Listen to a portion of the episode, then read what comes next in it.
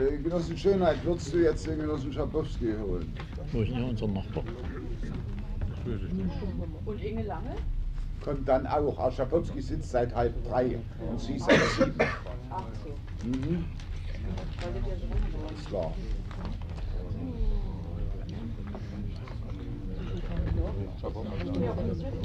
Ach so, nee. Moment auf kurz noch einen runden Tisch, das kann nicht sehen, macht jetzt Du musst hin, ne? Ja, da gibt es verschiedene Gruppen. Ich muss auch hin. Als, als Lemonade nicht So, nimm bitte dort an dem Mikrofon Platz. Bei dir müssen wir uns zunächst einmal herzlich entschuldigen, dass du so lange hast warten äh, müssen. Das äh, lag zum Teil auch daran, dass wir den äh, Werner Jachowinski, der also arbeitsunfähig ist und also auch wahrlich einen angeschlagenen Eindruck macht, unbedingt früher äh, haben wollten. Es tut uns leid, dass du so lange äh, hast äh, sitzen müssen. Wir haben deine Stellungnahmen zu den Fragen bekommen. Die Stellungnahmen sind allen Mitgliedern der Schiedskommission zugegangen. Alle Genossinnen und Genossen kennen das. Wenn du möchtest, kannst du noch ein paar erläuternde Bemerkungen dazu machen. Äh, wenn nicht, äh, gibt es in der Schiedskommission eine Reihe von Fragen, die wir dir stellen ähm, würden. Äh, du kannst also entscheiden, möchtest du noch was erläutern? Ich, mir wäre lieber, Genossen, wenn ihr mir eure Fragen stellen würdet, weil das schwer zu sagen ist von mir aus jetzt, welche Dinge vielleicht von euch noch äh, vorrangig von Interesse sind als äh, ohne dies unvollkommener Kommentar zu, diesen, zu dieser Stellungnahme. Ich habe zunächst eine Frage, die mir auf persönlichen Gebiet liegt. Wie ist dein Verhältnis zum ehemaligen Generalsekretär, also zu Erich Honecker gewesen?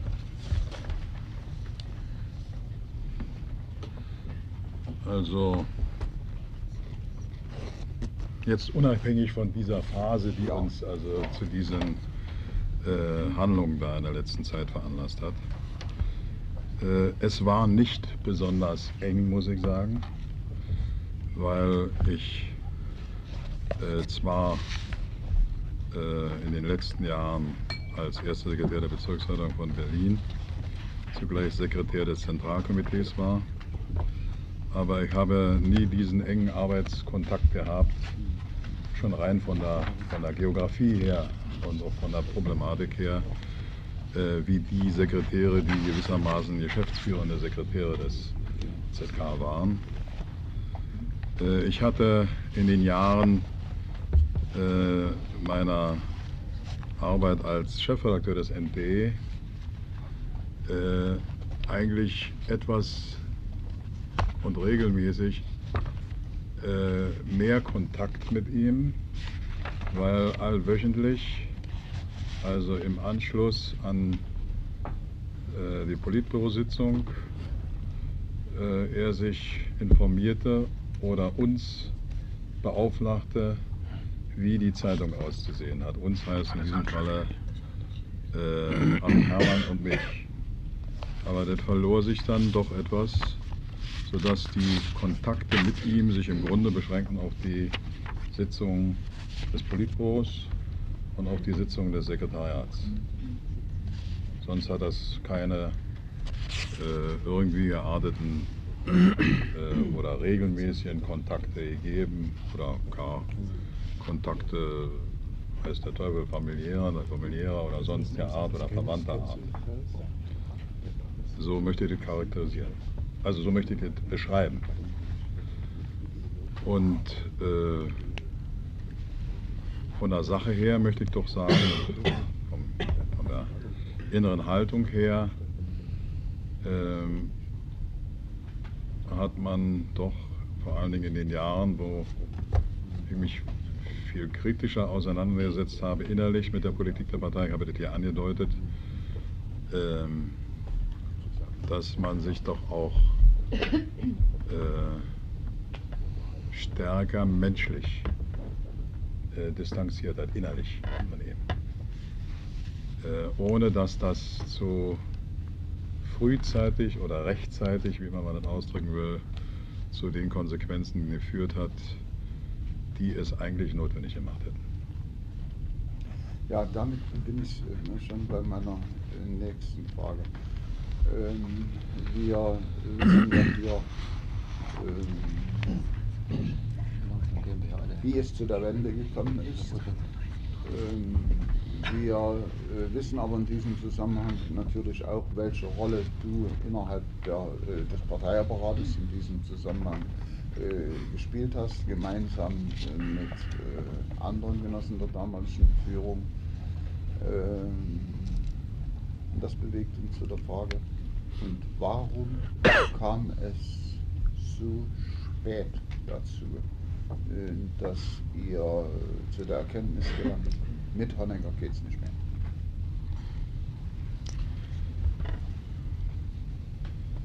Dafür gibt es sicherlich mehrere Gründe. Ähm, als einen wesentlichen würde ich anführen, dass äh, die Überlegungen, dass diese Politik, äh, die zu einem solchen Ausmaß von Distanzierung und Absage großer Teile der Bevölkerung geführt hat, also was den Sozialismus, was die DDR anbetrifft, dass äh, das zwar Einzelne von uns immer stärker und schmerzlicher empfunden haben, ähm, dass ich muss hinzufügen, ich auch in meiner Tätigkeit als erster Sekretär der Bezirksleitung natürlich über, äh, sagen wir mal, die Stimmung äh, äh, in der Mitgliedschaft und unter den Arbeitern eigentlich ähm, hinreichend informiert war und dass ich auch bei meinen, in meiner Arbeit einen Stil praktiziert habe, der also nicht darauf abzielte, äh, sich äh, irgendwelche illusionären Vorstellungen zu verschaffen und, und sie, sofern sie vorhanden waren, sie etwa zu vertiefen. Aber dass wir untereinander in diesem Gremium äh, keine solche ähm, menschlichen Beziehungen unterhalten haben, die es uns ermöglicht hätten, uns stärker und frühzeitiger zueinander oder einander zu offenbaren. Und ich muss sagen, dass also eine solche Veränderung von Linie und Personen nicht denkbar und machbar gewesen wäre, ohne eine solche Verständigung unter den Mitgliedern dieser Führung. Und in der letzten Phase hat es ja dann also unter dem Druck der Ereignisse dazu doch geführt, dass man sich stärker offenbart und dann anfing, also sich über äh, notwendige Konsequenzen zu verstärken. Das würde ich vielleicht als den ausschlaggebenden äh, Grund hier anführen. Also ich will es kurz oder noch einmal in einem Satz sagen, ähm, da es doch immer den Charakter angenommen hätte, auch das ist natürlich eine Art von Beschränktheit dieser Bewegung, gewesen, den Charakter einer Konspiration in diesem Kreis äh, war dazu erforderlich, dass sich wenigstens einige verständigen mussten. Und das hat zu spät eingesetzt. Also einige verständigen über die Konsequenz oder mit aller Konsequenz eine solche Politik zu betreiben. Im Mozart, um es mal äh, salopp auszudrücken, das passierte schon mal. Ja, aber ich hatte zumindest zu meinem Sekretariat, also in der Bezirksordnung Berlin, ein viel unverhüllteres und offenes Verhältnis, als äh, es zu einzelnen Mitgliedern des Politbüros bestand. Ihr gestattet mir bitte, dass ich noch eine Frage in diesem Zusammenhang stelle. Ähm, Erich Honecker war nun kein ausgesprochener Jüngling mehr. Und ähm, in der Partei, und äh, ich weiß das jedenfalls hier äh, von Berlin, ist ja äh, doch äh, schon, na, ich würde sagen, seit Jahren äh, darüber diskutiert worden. Also wie geht das nach ihm weiter, denn irgendwann wird er ja auch mal altershalber ausscheiden müssen. Und ähm, deshalb überrascht es mich an und für. Ich meine, es gab eine ganze Reihe von, von wilden Spekulationen, die teilweise noch durch die Westpresse genährt Ja. wurden. Dein Name ist da also auch mit genannt mitgefahren, worden ja. als dritter oder vierter Kronprinz.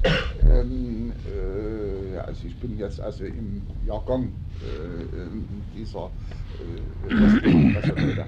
Aber ähm, deshalb äh, verwundert mich natürlich etwas, äh, dass es so lange gedauert hat, bis sich Mitglieder des Politbüros ähm, da ähm, zusammengefunden haben, um sich äh, über ähm, die Perspektiven ähm, da Gedanken zu machen.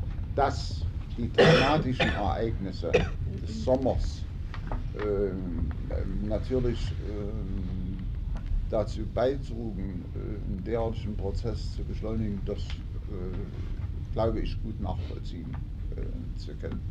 Aber äh, das interessiert mich immer noch etwas die Zeit vorher. Hat es denn da nicht zwischen einzelnen Mitgliedern des Politbüros äh, doch mal äh, das eine oder andere Gespräch gegeben, wie soll das mal weitergehen? Wird der Mann zum, zum 12. Parteitag noch einmal gewählt? Äh, oder, oder nicht? Oder habt ihr äh, einfach gesagt, na, wir werden sehen, ob er sich nochmal zur Wahl stellt und dann mit bis in die 80 hinein äh, äh, dieses Land, lass mich das so salopp sagen, äh, regieren will? Also ich möchte doch nochmal äh, wiederholen, dass das schon Spekulationen gewesen wären, von der Art, wie sie eben eine bestimmte Offenheit oder ein bestimmtes Vertrauensverhältnis unter einzelnen Mitgliedern des Politbüros aufgesetzt haben. Es ist nicht so gewesen, dass wir uns nun also alle spinnefeind gewesen wären. Aber äh, sagen wir mal, die Beziehungen äh, waren, gingen doch nicht hinaus über äh, bestimmte Gespräche oder Bemerkungen, die den Einzelnen betrafen oder seinen Arbeitsbereich betrafen. Am meisten wurde noch resoniert über die ökonomische Situation. Aber dass es, äh, sagen wir mal, äh, Gespräche gegeben hätte zu einem früheren Zeitpunkt als den, den du genannt hast, also darüber, also wie denn nun äh, mit Honecker äh, zu verfahren sei und ob er nochmal also über den Parteitag käme. Also solche Gespräche äh, hat es nicht gegeben unter uns, weil ich das überschauen kann. Ähm, auch die Spekulationen, von denen du sprachst, und wenn ich da eine ganz leichte Korrektur anbringen kann, mit den Kronprinzen, das waren ja Spekulationen, die er, also nach dem Verständnis von Honecker oder Mittag, äh, also die Betreffenden, über die im Westen spekuliert wurde, also eher suspekt machten. Ja? Es war ja eigentlich immer nur die Rede von einem dabei. Ja? Also ob nun berechtigt oder nicht berechtigt, äh, da will ich hier jetzt nicht, äh, darüber will ich nicht spekulieren. Aber wenn, sagen wir mal, von mir die Rede war, äh, oder von Hans Modo die Rede war, oder von Jarowinski, ich nenne sie jetzt einfach nur Namen, ohne damit irgendetwas also auszudrücken, dann wurde geschadet ja immer mit dem Bei, äh, mit dem, mit dem äh, Attribut der sogenannten oder der Reformer in der Partei, von denen dies oder jenes zu erwarten. Weil wir wurden ja doch sehr aufmerksam verfolgt in unseren Reaktionen. Ich habe hier ein paar Bemerkungen auch über den Arbeitsstil gemacht, den wir uns in, also in Berlin zu praktizieren bemühten. Und äh, es verging also nicht wenige öffentliche äh, mal, Erscheinungen, die nicht dann von Ihnen so oder so interpretiert wurden. Aber jeder, der sagen wir, als Reformer bezeichnet wurde, war also jemand, der äh, also für die Politik Gorbatschows irgendwie zu zeugen schien. Und nicht, dass Honecker darauf irgendwie jemals polemisch reagiert hätte oder sagen wir mal den betreffenden Eindruck. Aber es war doch spürbar, dass es nicht gerade eine Empfehlung für die Betreffenden war im Hinblick auf die Vorstellung, die Honecker hatte. Aber was den Eingang deiner Frage anbelangt, äh, äh, deine eingangs gestellte Frage, äh, es war auf keinen Fall so, dass die, die so bezeichnet wurden, nun etwa untereinander darüber ins Gespräch kamen und sich darüber verständigt hätten oder zumindest andeutungsweise darüber gesprochen hätten, also dass sagen wir mal, diese Politik, die also verbunden war aufs engste mit der Person von Erich Honecker, dass die dadurch beendet werden müsse, dass man also auch auf dem kommenden Parteitag also dafür sorgen müsse, dass er ausscheidet. Gut. Er selber hat immer, er hat immer betont, wie, bei wie guter Gesundheit er ist. Er hat Ist wiederholt, klar, das haben wir also gesehen, wenn, er, wenn, er, wenn er eine Stufe runterhüpfte. Ja, ist klar. Äh, aber noch eine Frage ähm, dazu. Nun gab es ja in der Parteiführung welche, wo man sich kaum noch vorstellen kann, manche auch aus gesundheitlichen Gründen, äh, äh, dass die sich noch in, in einem Betrieb äh, hinstellen, um mit den Arbeitern zu sprechen. Äh, aber im, äh, von denen, im, im, die im Politbüro waren, zählt ja Günter Schabowski, jedenfalls nach dem Verständnis, das man hier in dieser Stadt hatte, zu denen, die sich mit den Arbeitern nicht nur unterhalten konnten, sondern das auch gemacht haben. Das stimmst du doch wahrscheinlich zu. Dem stimme ich zu, ja. Ist klar. Ähm, umso äh, erschreckender muss es doch gerade für dich gewesen sein, äh, äh, auf der einen Seite unmittelbar an der Basis mit den Leuten zu reden, äh, zu hören, was die sagen und äh, auf der anderen Seite dann in einem Führungsgremium der Partei zu sein, äh, wo, ich will das mal krass formulieren, die Kommunikation doch nicht funktioniert. Ja.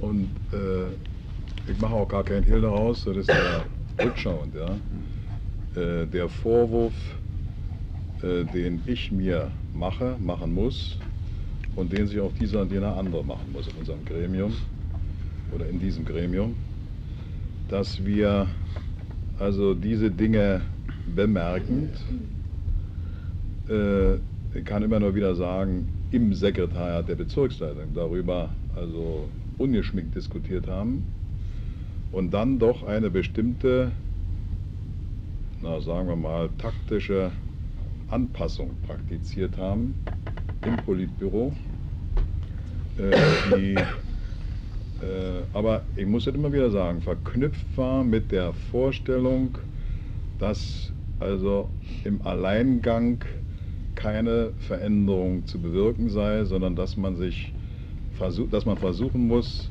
also sich darüber zu verständigen oder zu Verständigung gelangen mit diesem oder jenem anderen.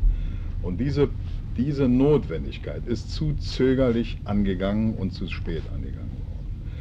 Ich will das nicht für die Ökonomie so sagen, denn wir haben unsere Monatsberichte gemacht. Es gab ja monatlich Berichte an den Generalsekretär.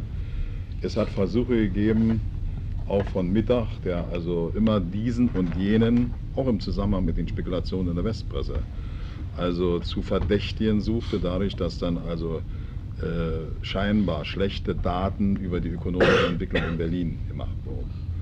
Oder dass also Presseveröffentlichungen in der Berliner Zeitung zum Anlass genommen wurden, um die Berliner Parteiorganisation zu kritisieren. Das Einzige, worauf wir uns dann eingelassen haben, also relativ frühzeitig schon, waren dann also, äh, sagen wir mal, Gefechte über diese Punkte, die wir dann zum Teil auch für uns entschieden haben. Ja? Aber weiter ist diese Sache nicht gegangen, bis dann also im Spätsommer die Entwicklung von draußen sich derart zuspitzte, also mit dem täglichen Abgang, sagen wir mal, einer, der Belegschaft eines, eines Mittelbetriebes über die ungarische Grenze in den Westen, dass wir also die Unerträglichkeit dieser Situation empfunden haben und dann gab es die ersten Diskussionen im Politbüro darüber.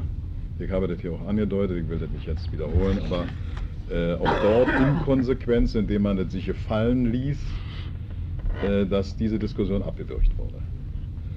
Und äh, im Grunde erst also in der letzten Phase, Ende September, Anfang Oktober, Gespräche mit Egon Krenz, Gespräche mit äh, Sigi Lorenz darüber, dass wir mit dieser Politik Schluss machen müssen.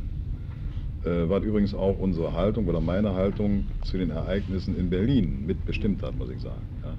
Also das war alles überschattet von diesen äh, äh, Schritten, die wir als notwendig erkannt hatten und die wir versuchten durch äh, Absprache mit einigen anderen Mitgliedern des Politbüros, von denen wir meinten, sie könnten eventuell also die Sache mitmachen, ähm, um dann die Auseinandersetzung im Politbüro herbeizuführen. Aber ich muss sagen, es war ein sehr mühseliger Prozess bis dahin.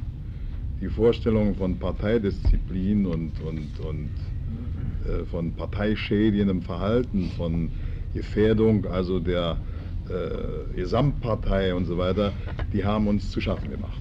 Ja, ich muss. Und, äh, aber letztlich haben wir uns dann doch entschlossen, also diese äh, Schritte zu gehen und diese äh, Absicht zu verwirklichen. So, bitte schön, Genosse. Wann ist dir klar, dass diese wirtschaftliche und politische Entwicklung, wie sie in der DDR verlaufen ist, zu einem Kollaps für die Gesellschaft führen musste? Seit welchem Jahr ungefähr? Also ich muss also sagen, dass an die Möglichkeit eines Kollapses der Gesellschaft durch die ökonomische Situation deshalb nicht äh, in dieser Konsequenz oder Schärfe oder Eindeutigkeit geglaubt habe, weil auch ich der Illusion anhing, äh, dass die Wirtschaft der DDR relativ gut dasteht. Das war auch ein Bremsfaktor, der generell gewirkt hat, also im ZK, äh, im Hinblick auf die Beurteilung also der sowjetischen Politik der Perestroika. Also Mittag und Honecker haben immer stark mit dem ökonomischen äh, Moment hantiert, wenn es darum ging, also die politischen Konsequenzen aus der Perestroika für die DDR zu überdenken und zu überlegen, dass das eine Politik ist, die also im Grunde ökonomische Bankpolitik sei. Gut. Und haben mit ihren manipulierten Daten haben sie das also auch erreicht. eine ja. Habt ihr euch mit ökonomischen Daten beschäftigt? Seit Jahren ist die Investitionsrate in der Industrie unter 9%. Jeden, der einen Rechenschieber in die Hand nehmen kann, könnte sich ausrechnen, dass in 10 Jahren in der gesamten Industrie, von der Landwirtschaft bis zu jedem kleinen Betrieb, der Kollaps eintreten muss. Habt ihr das mal versucht, diese 9% mal umzurechnen, dass man da gar nicht hinkommt, in 5 Jahren zu amortisierenden Betrieb? Äh, also, Das waren doch bekannte sagen, Tatsachen.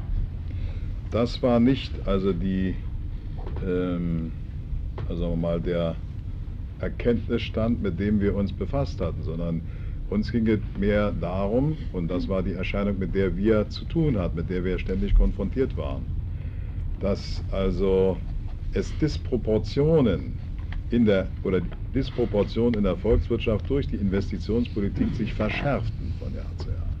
Dadurch, dass also die Mittel in bestimmte A, Zweige gelenkt wurden, also weithin bekannte Beispiel der Mikroelektronik, äh, ohne dass es dort zu bestimmten grundlegenden äh, Vorteilen geführt hätte für die Gesellschaft, weil auch diese Investitionspolitik im Grunde nicht konsequent war. Also weil sie nicht bis zu den peripheren Anlagen führte, weil also sie viel zu aufwendig war und zu teuer war. Wir haben ja in vielen Fragen das Fahrrad doppelt erfunden. Und weil eng verbunden damit war die Vernachlässigung der verschlissenen Grundfunks in vielen anderen Bereichen der Volkswirtschaft. Und ich, ich habe das auch hier angedeutet. Die Konsequenz, und das hängt alles mit, dieser, mit diesen Begrenzungen zusammen, in der Haltung, in den die mühseligen Prozesse sozusagen, Fesseln der Parteidisziplin, denn darauf lief es ja hinaus. Ja? Ob das nun eine illusionäre Vorstellung war oder nicht, sind ja Dinge, mit denen du ja bislang nicht konfrontiert warst, also sich dazu zu verhalten.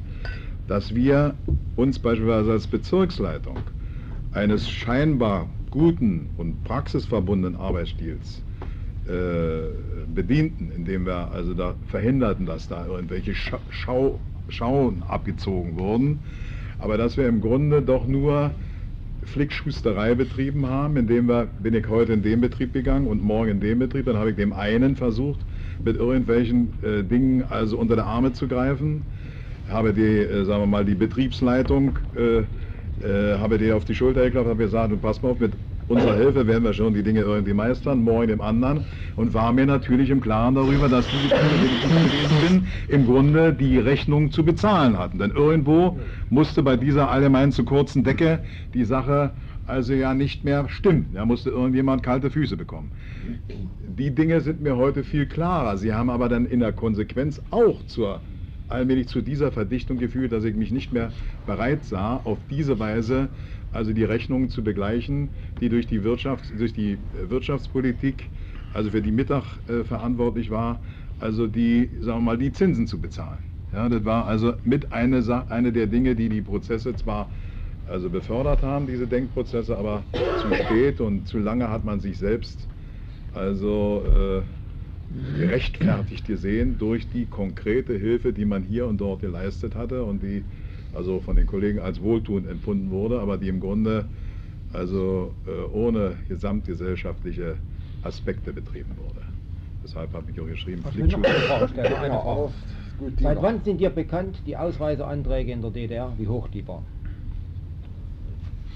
Mein Gott sei Dank ist mir das bekannt. Sagen wir mal für Berlin. Du musstest ja nicht unbedingt Ja, das, ganze das Politbüro müsste ja für, für die Nee, ich meine, seit wann, ja, seit wann, das fällt mir jetzt schwer zu sagen. Also, äh, Habt ihr euch mit Also- solchen Fragen mal beschäftigt? doch haben wir uns beschäftigt. Wir haben uns damit beschäftigt. Also die exakte Zahl, ich will jetzt wirklich nicht hier also irgendwas erzählen, aber sagen wir zwei Jahre es mindestens her oder so. Das waren ja Also, hunderttausende. studiert, da war schon eine große Ausreisewelle in Junge, also Antragsteller. ja, nun gut, 1980 bin ich nicht der, noch nicht der erste Sekretär gewesen da, aber äh, ich, Ich die meine, Frage ist ja konkret gestellt nach der. Beschäftigung sozusagen des Parteiapparates mit dieser Frage. Also äh, die exakten Übersichten spielten erst eine Rolle, und ich kann jetzt wirklich aus der Lameng nicht sagen, als Honecker auf einer Rede im ZK, äh, die nicht veröffentlicht, oder ein Teil dieser Rede ist nicht veröffentlicht worden, also direkt eine Anzahl von Empfehlungen gab, wie zu arbeiten sei mit Antragstellern. Äh, Von da an wurden deutliche Analysen gemacht, also die in Berlin äh, 14.000, 15.000 ausmachten und wo dann also versucht wurde, mit den Antragstellern zu sprechen wegen der Rücknahme dieser Anträge.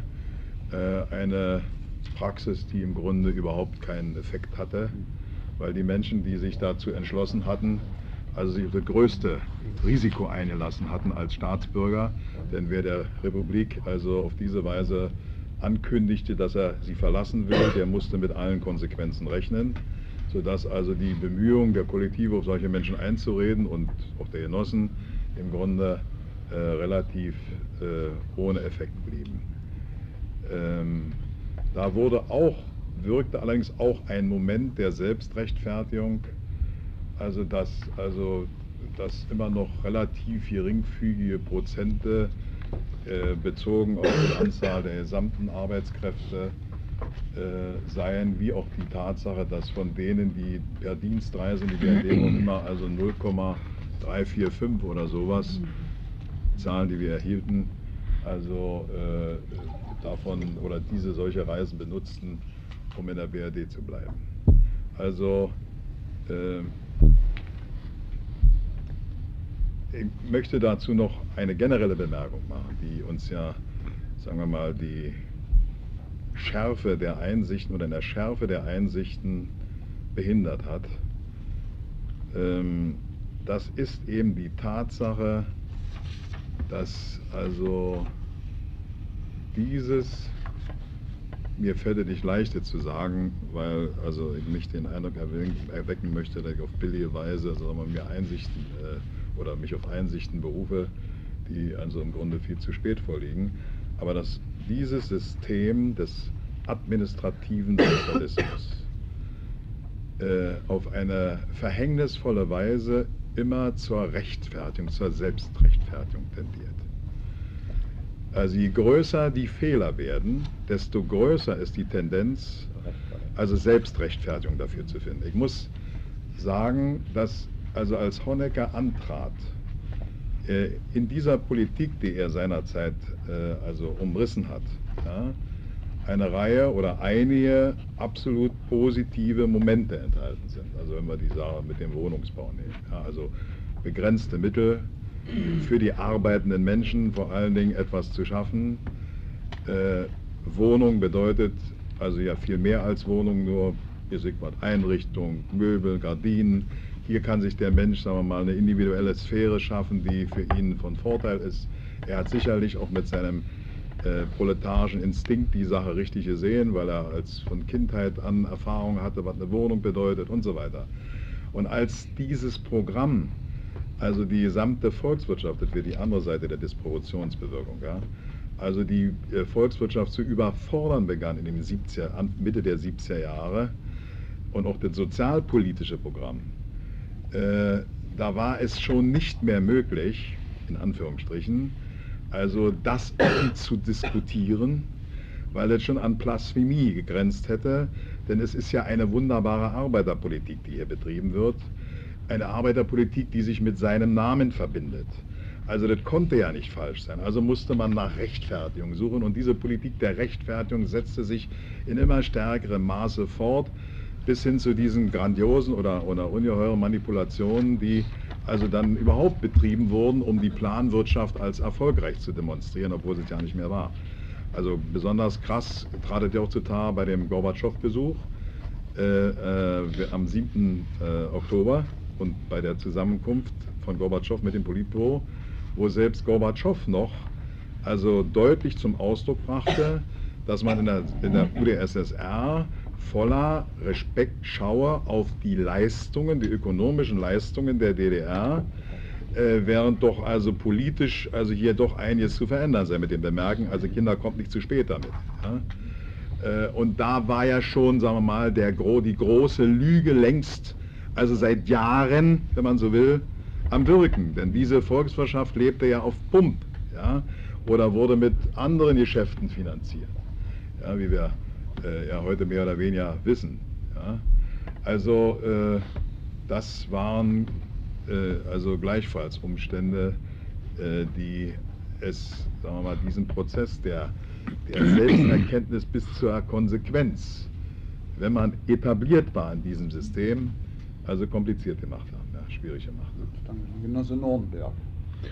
Ja, äh, Genosse Schabowski, du warst äh, auch Sekretär Ja. des ZK. Welchen Sekretärbereich hast du dort Ich gehabt? habe keinen Sekretärbereich gehabt. Der erste Sekretär der Bezirksverwaltung Berlin war sozusagen traditionell äh, Mitglied des Sekretariats. Ah. Zweite Frage, äh, im Zusammenhang mit dieser Nicht ganzen... ursprünglich, aber dann nach einer gewissen Zeit. Ja, ich weiß, mit dem Genossen Naumann, glaube ich, fing das an. Ja. Äh, Im Zusammenhang jetzt mit dieser ökonomischen Lage und der 750-Jahr-Feier Berlins. Das, was dort eingesetzt wurde an ökonomischen Mitteln, wie hat dich persönlich das beschäftigt? An ökonomischen Mitteln muss ich jetzt mal, also muss ich leider die Frage zurückstellen. Ja? Mhm. Äh, was Das hat ja Geld gekostet, die 750-Jahr-Feier. Äh, Wir haben uns also, wenn ich an große Veranstaltungen denke, ja, äh, ja an die Bezirke gewandt. Wir haben uns an die Betriebe gewandt und haben also die Betriebe äh, gebeten, dass sie uns ihre Vorstellung und ihre Überlegung mitteilen sollten, wie wir also in diesem 750. Jahr Berlins ähm, also eine solche politische und gesellschaftliche Demonstration veranstalten können. Und äh, ich muss sagen, also das ist meine Sicht von den Dingen, dass also auf diese Weise sicherlich in der Summe äh, ein erheblicher Betrag zusammengekommen ist, aber so, doch so, dass also, wenn ich beispielsweise an den Festumzug denke, ja, äh, und äh, die Betriebe doch mit ihren Mitteln und mit einem bestimmten gesellschaftlichen Engagement, also zu dieser, sagen wir, zu diesem Schaucharakter der Dinge beigetragen haben. Und ich will hier nicht verhehlen, also dass äh, wir in bis zu einem gewissen Maße auch ein bisschen, äh, sagen wir mal, stolz darauf waren, dass sich also äh, Berlin also so ausweisen konnte, wobei das ja nicht nur äh, irgendwelche großen materiellen Aufwendungen waren, die wir also für die Berliner zur Verfügung gestellt haben, sondern das war sowieso nicht die Sache der Berliner, ja, sondern dass hier auch sagen wir mal etwas Lockeres und, und, und ein bisschen also mit Lebensfreude verbunden und so weiter demonstriert werden konnte. Äh, wir haben natürlich gespürt in Berlin, dass das also nicht auf die Zustimmung also von den Menschen in den Bezirken gestoßen ist. Ich muss hier allerdings auch sagen, dass also von der Seite der BRD äh, das auch als willkommener Anlass genutzt wurde, um manche Ressentiments zu, stür, zu schüren, weil vielleicht nicht ganz durch die ökonomische, äh, die ökonomischen Bedingungen, die dafür mobilisiert werden mussten, gerechtfertigt war. Genosse Kümper und dann der Genosse aus Potsdam. Genosse Schabowski, du stimmst uns ja sicher zu. Unser Land und unsere Partei befinden sich gegenwärtig in einer wahrhaft schicksalshaften Situation. In der Vorgeschichte sehe ich dafür als ursächliche Zusammenhänge zwei Perioden. Jene bis zur neunten Tagung und jene nach der neunten Tagung. Du hast an beiden Anteil. Mit einem gerüttelten Maß von Verantwortung. Mir geht es jetzt um die Periode nach der neunten Tagung. Du warst zunächst ein ganz populärer, öffentlich wirksamer Mann in den Medien, in den Pressekonferenzen etc. Wie wertest du deine Verantwortung in dieser Periode bis zum 3. Dezember?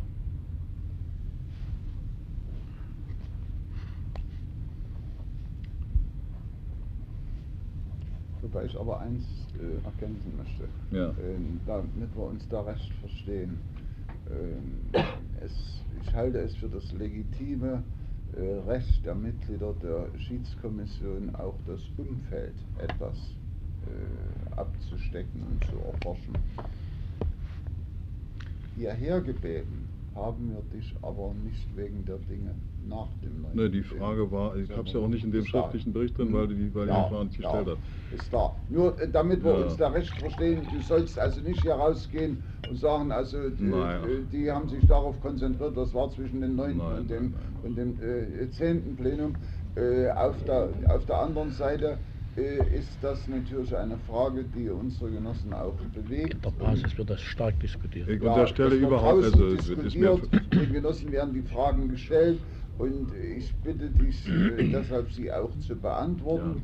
Äh, ja, aber in dem, in, dem Bewusstsein, in dem Bewusstsein, dass das für uns eine periphere Frage Ja. ist. Klar, Einverstanden. ja, Einverstanden, natürlich und ja. außerdem habe ich ein absolutes Verständnis dafür. Ich hatte ja auch geschrieben, dass ich bereit bin, auf jede Frage zu antworten.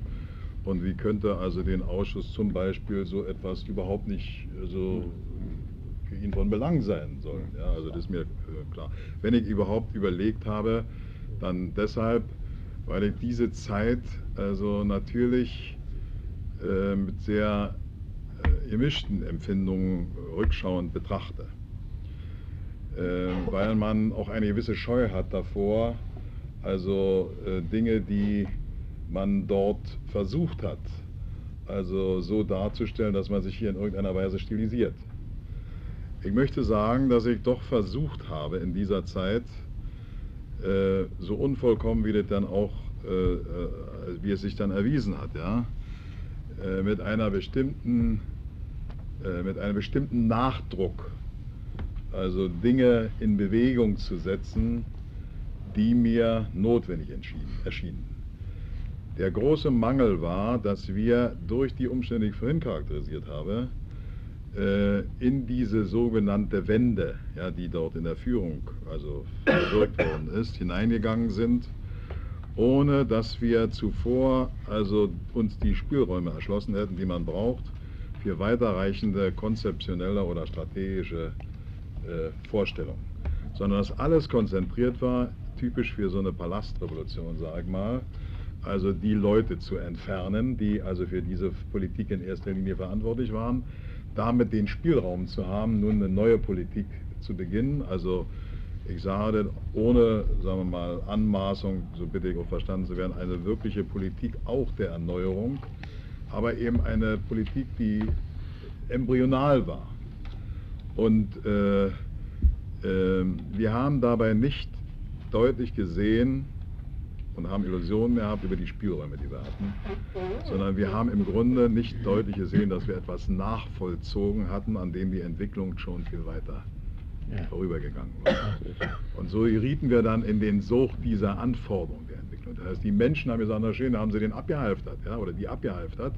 Aber nun mal Tempo, Tempo, nun vollzieht mal endlich das nach, was unsere Erwartungen äh, im Ausdrücken. Und da ging die Sache zu zögerlich vor sich. Ähm, ich muss sagen, dass ich äh, also diese Fragen immer sehr intensiv mit den Genossen des Sekretariats der Bezirksleitung besprochen haben. Wir haben also mitunter stundenlang bei mir beraten. Ich war in der ersten Zeit nach wie vor hauptsächlich in Berlin noch tätig. Ja. Und äh, ich bin dann rübergerannt ins Zimmer zum äh, Genossen Krenz. Ja, und dann haben wir also diese oder jene Empfehlung ausgesprochen. Äh, ich habe also für die zehnte Tagung mit Hilfe Berliner Wissenschaftler, ja, also Humboldt-Universität und so weiter, äh, auch Genosse Dieter Klein war daran beteiligt, ein Parallelreferat ausarbeiten lassen, sozusagen, nach Vorstellungen, die wir hatten, und habe dann die Inkonsequenz besessen, dieses Referat also zwar zu empfehlen, aber bei dem Erschöpfungszustand, den der Egon Hacke und der sich seinerseits jetzt außer und er sagt, er kann sich nicht mehr auf eine neue Sache jetzt einstellen, die Sache wieder zurückgezogen. Sie ist dann also in Form eines äh, Zeitungsartikels erschienen, also der äh, die Namen dieser Genossen trägt in der Berliner Zeitung. Ich glaube, wenn er dieses Referat auf der zehnten Tagung gehalten hätte, dann wäre schon etwas mehr an Konzeption deutlich geworden. Aber es ist eben Ausdruck unserer Inkonsequenz gewesen. Ähm, ich habe mich bemüht, als ich für die Medien verantwortlich war, also äh, dort äh, nicht als Medienzar oder als Medienverantwortlicher aufzutreten, sondern ich habe versucht, also die äh, Marken zu setzen, die für die Partei äh, in dieser Phase und für die Erneuerung der Presse unumgänglich waren. Das heißt also, die Stricke dieser verflixten Gängelei und Anleitung zu kappen. Äh, ich habe ein, ein äh, Beschluss ausgearbeitet für das Politbüro, der ist auch akzeptiert worden, äh, über die Rolle der Abteilung Agitation, die aufzulösen sei und dafür einen Bereich der Informationspolitik zu schaffen sei, der nichts mehr mit Anleitung zu tun hat. Nicht mal mit Anleitung, sage ich heute so, äh, der Parteipresse, geschweige denn also mit äh, Gängelei also anderer Medien, also der anderer Parteien oder der staatlichen Medien. Zugleich haben wir die Empfehlung an die Regierung ausgesprochen, dass die Medien wie ADN, Fernsehen und Rundfunk also äh, absolut und auch politisch in die Verantwortung der Partei bringen. Also solche äh, äh, Ausarbeitungen sind gemacht worden. Ich bin in verschiedenen Redaktionen gewesen in dieser Zeit und äh, wir haben auch dort die notwendigen personellen Veränderungen getroffen. Ähm, und zwar in Einklang mit den Kollektiven. Ähm, ich weiß jetzt nicht, also ob das vielleicht, äh, sagen wir mal, genügt als ungefähre Andeutung, aber äh, die, die, schwierigste Belastung, das muss ich natürlich hinzufügen, bestand darin, dass die äh, Aufklärung über die, sagen wir mal, besonders verurteilenswerten Handlungen und Praktiken einzelner Mitglieder der alten Führung äh, nicht systematisch betrieben wurde, sondern dass hier die Partei weiter ins Hintertreffen geriet durch die Enthüllungen, wenn ich mal so sagen darf, die also in der, in der Presse veröffentlicht wurden und die durchaus örtlichen Quellen kamen. Ähm, ich bin immer wieder mit dieser Frage konfrontiert worden und bin auf viel Unverständnis gestoßen. Wir sind von diesen äh, Tatsachen äh, ebenso überrascht und betroffen gewesen wie also die Leserschaft dieser, also wie die Bevölkerung und auch breite Teile der, Mitgliedschaft. Und es hat darüber Auseinandersetzungen gegeben, sowohl im ZK wie in den, wie in den Politbürositzungen. Und äh, ich habe wiederholt also äh, gesagt, dass es eine Schweinerei ist, dass also wir uns in dieser Weise also von den von, von diesen Tatsachen überraschen lassen müssen. Äh, nach meiner Meinung hängt das auch mit der Inkonsequenz zusammen, die aus bestimmten, möglicherweise aus bestimmten personellen Loyalitäten erwachsen sind. Das sind einige Genossen, die hier hätten entschieden sein müssen und die mit solchen Untersuchungen befasst waren, also nicht die zentrale Quelle angesteuert haben. Heute würde ich sagen, die zentrale Stelle wäre gewesen der äh, Leiter des Personenschutzes. Der hätte mit Sicherheit sagen können, denn Nachträglich hat man erfahren, dass also die Kräfte, die er befehligte, in allen diesen Objekten tätig waren. Also man hätte ja nicht zu warten brauchen. dass hier oder dort irgendetwas hochkam. Wenn man also dort angefangen hätte, hätte man also die Dinge also sicherlich frühzeitig in den Griff bekommen und die Partei hätte sich empfehlen können, eine Partei, die auch auf diesem Gebiet also die Erneuerung mit Konsequenz betreibt. Gut, du hattest die Frage, bitte schön. Ja, die eine Frage ist für den beantwortet worden. Bis zum 3. Dezember dein Bürger. Ja. Das befriedigt mich persönlich genau hast. Aber es gibt so einen, zu einer anderen Problematik. Was macht denn der jetzt? Vor dieser Zeit. Und jetzt eigentlich ein großer Widerspruch aufgefallen. Auch schuldlos. Keine Handhabe. Auf der einen Seite hast du gesagt, äh, dass du gar nicht übersehen hast oder dass du gar nicht sehen konntest, dass unsere Wirtschaft in so einem desolaten Zustand ist und dass dort, wie gesagt, mal ein Kollaps bekommen könnte. Auf der anderen Seite hast du aber gesagt, dass, dass Mitte der 70er Jahre bei dir eigentlich die Erkenntnis gereift ist, dass die Wirtschaft nur auf Pump lebt und, und, und, und dass die Wirtschaftspolitik verfehlt ist und, und irgendwann mal vom Bauern werden muss. Also, deine Arbeit als Bezirkssekretär sehr und eure offene und ehrliche Atmosphäre in eurer Bezirksleitung. Da muss ich dich mal fragen, du hast als Bezirkssekretär eine hohe politische Verantwortung gehabt. Du warst Mitglied des Zentralkomitees. Das ist für mich ein riesengroßes Rätsel. Auf der einen Seite habt ihr euch dort in der Bezirksleitung offen und ehrlich unterhalten und auf der anderen Seite im, im, im, Zentralkomitee sind die Gedanken nicht, nicht, nicht eingegangen. Was verstehst du unter, unter Parteidisziplin? Dass du den Genossen nicht offen und ehrlich die Meinung gesagt hast, wie die Kumpels an der Basis denken. Und ich denke, Berlin war eigentlich immer ein heißes Pflaster. Die sind ja alle nie aufs Neue gefallen, auch die Kumpels äh, vor Ort nicht. So. Und äh, eine andere Frage, mich würde dann mal noch bitte interessieren hier, äh, welche, ob, ob irgendwie hier äh, Sachen äh, Korruption, äh, Korruption oder Amtsmissbrauch hier, hier irgendwie was von der Untersuchungskommission. Gut, ich würde aber bitten, dass zunächst Genosse Lochmann noch was sagen kann, er hat es sich gemeldet. Ich habe nur zwei kurze Fragen. Also Genosse Schabowski, wir haben, und auch aus deinen Bemerkungen hörte ich, dass ähm, die ökonomische Situation des Landes äh, als einer der Ausgangspunkte auch für die gesellschaftliche Krise betrachtet wurde. Hast du oder habt ihr im Politbüro nicht auch mal die Frage erörtert, ob nicht die Gesellschaftspolitik wiederum Ursache der ökonomischen Krise wurde? Das ist eine der Fragen. Die zweite, äh, ich habe den ganzen Tag heute äh, intensiv zugehört und immer fiel mir auf, dass ähm, viele Dinge auf den Günter Mittag zuliefen. Der offensichtlich ein großes Maß an Schuld äh, für die verfehlte Wirtschaftspolitik auf sich geladen hatte, aber mir ist nicht klar, wie der Günter Mittag charakterisiert sein kann, dass ein ganzes Politbüro, äh, sagen wir, wie, wie auf die Schlange starrt und, und er ein ganzes Politbüro majorisiert. Ich habe heute fast nichts anderes gehört. Immer wieder diesen Namen eigentlich noch vor Honecker. ja. Und das, das lässt mich nicht los, äh, wie 20 gehen kann.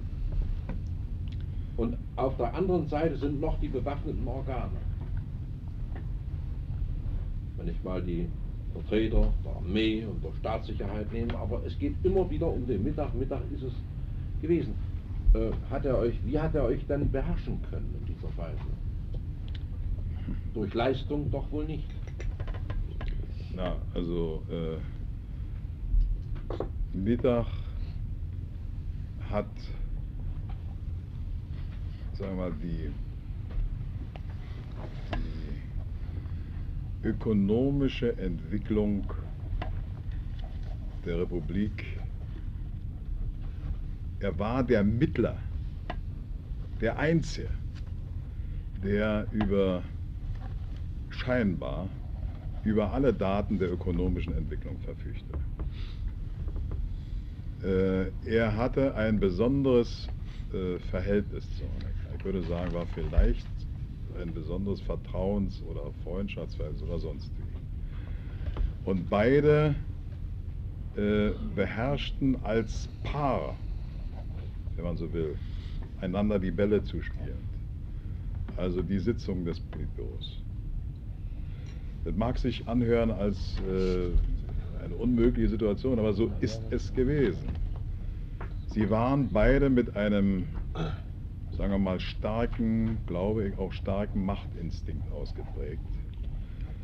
Äh, Sie hatten den Apparat fest in der Hand. Äh, Sie haben also die Gesamtdaten in der Hand gehabt.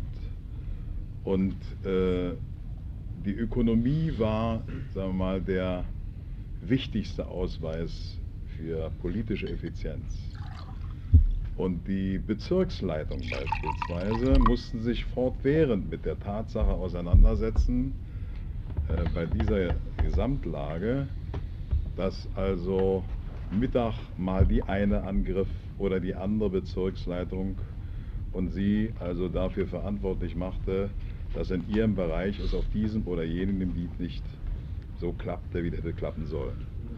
Und man kann uns vorwerfen, dass wir also zu sehr bemüht waren, dann also solche Scharten auszuwetzen, auch in der Art, wie ich es beschrieben habe, bis dann, sagen wir mal, in den letzten anderthalb Jahren die Bezirksleitungen anfingen und nicht nur die Berliner, also in diesem und jenem Punkte zurückzuschlagen und entweder in der Debatte im Politbüro, also auf diese Tatsache und auf jene Tatsache eines größeren ökonomischen Zusammenhangs hinzuweisen. Also äh, das betraf ebenso Versorgungsfragen, ja, wo dann also beispielsweise der Berliner äh, Industrie der Vorwurf gemacht wurde, dass sie also nicht in der Lage sei, die Knäckebrotproduktion also so richtig zu praktizieren.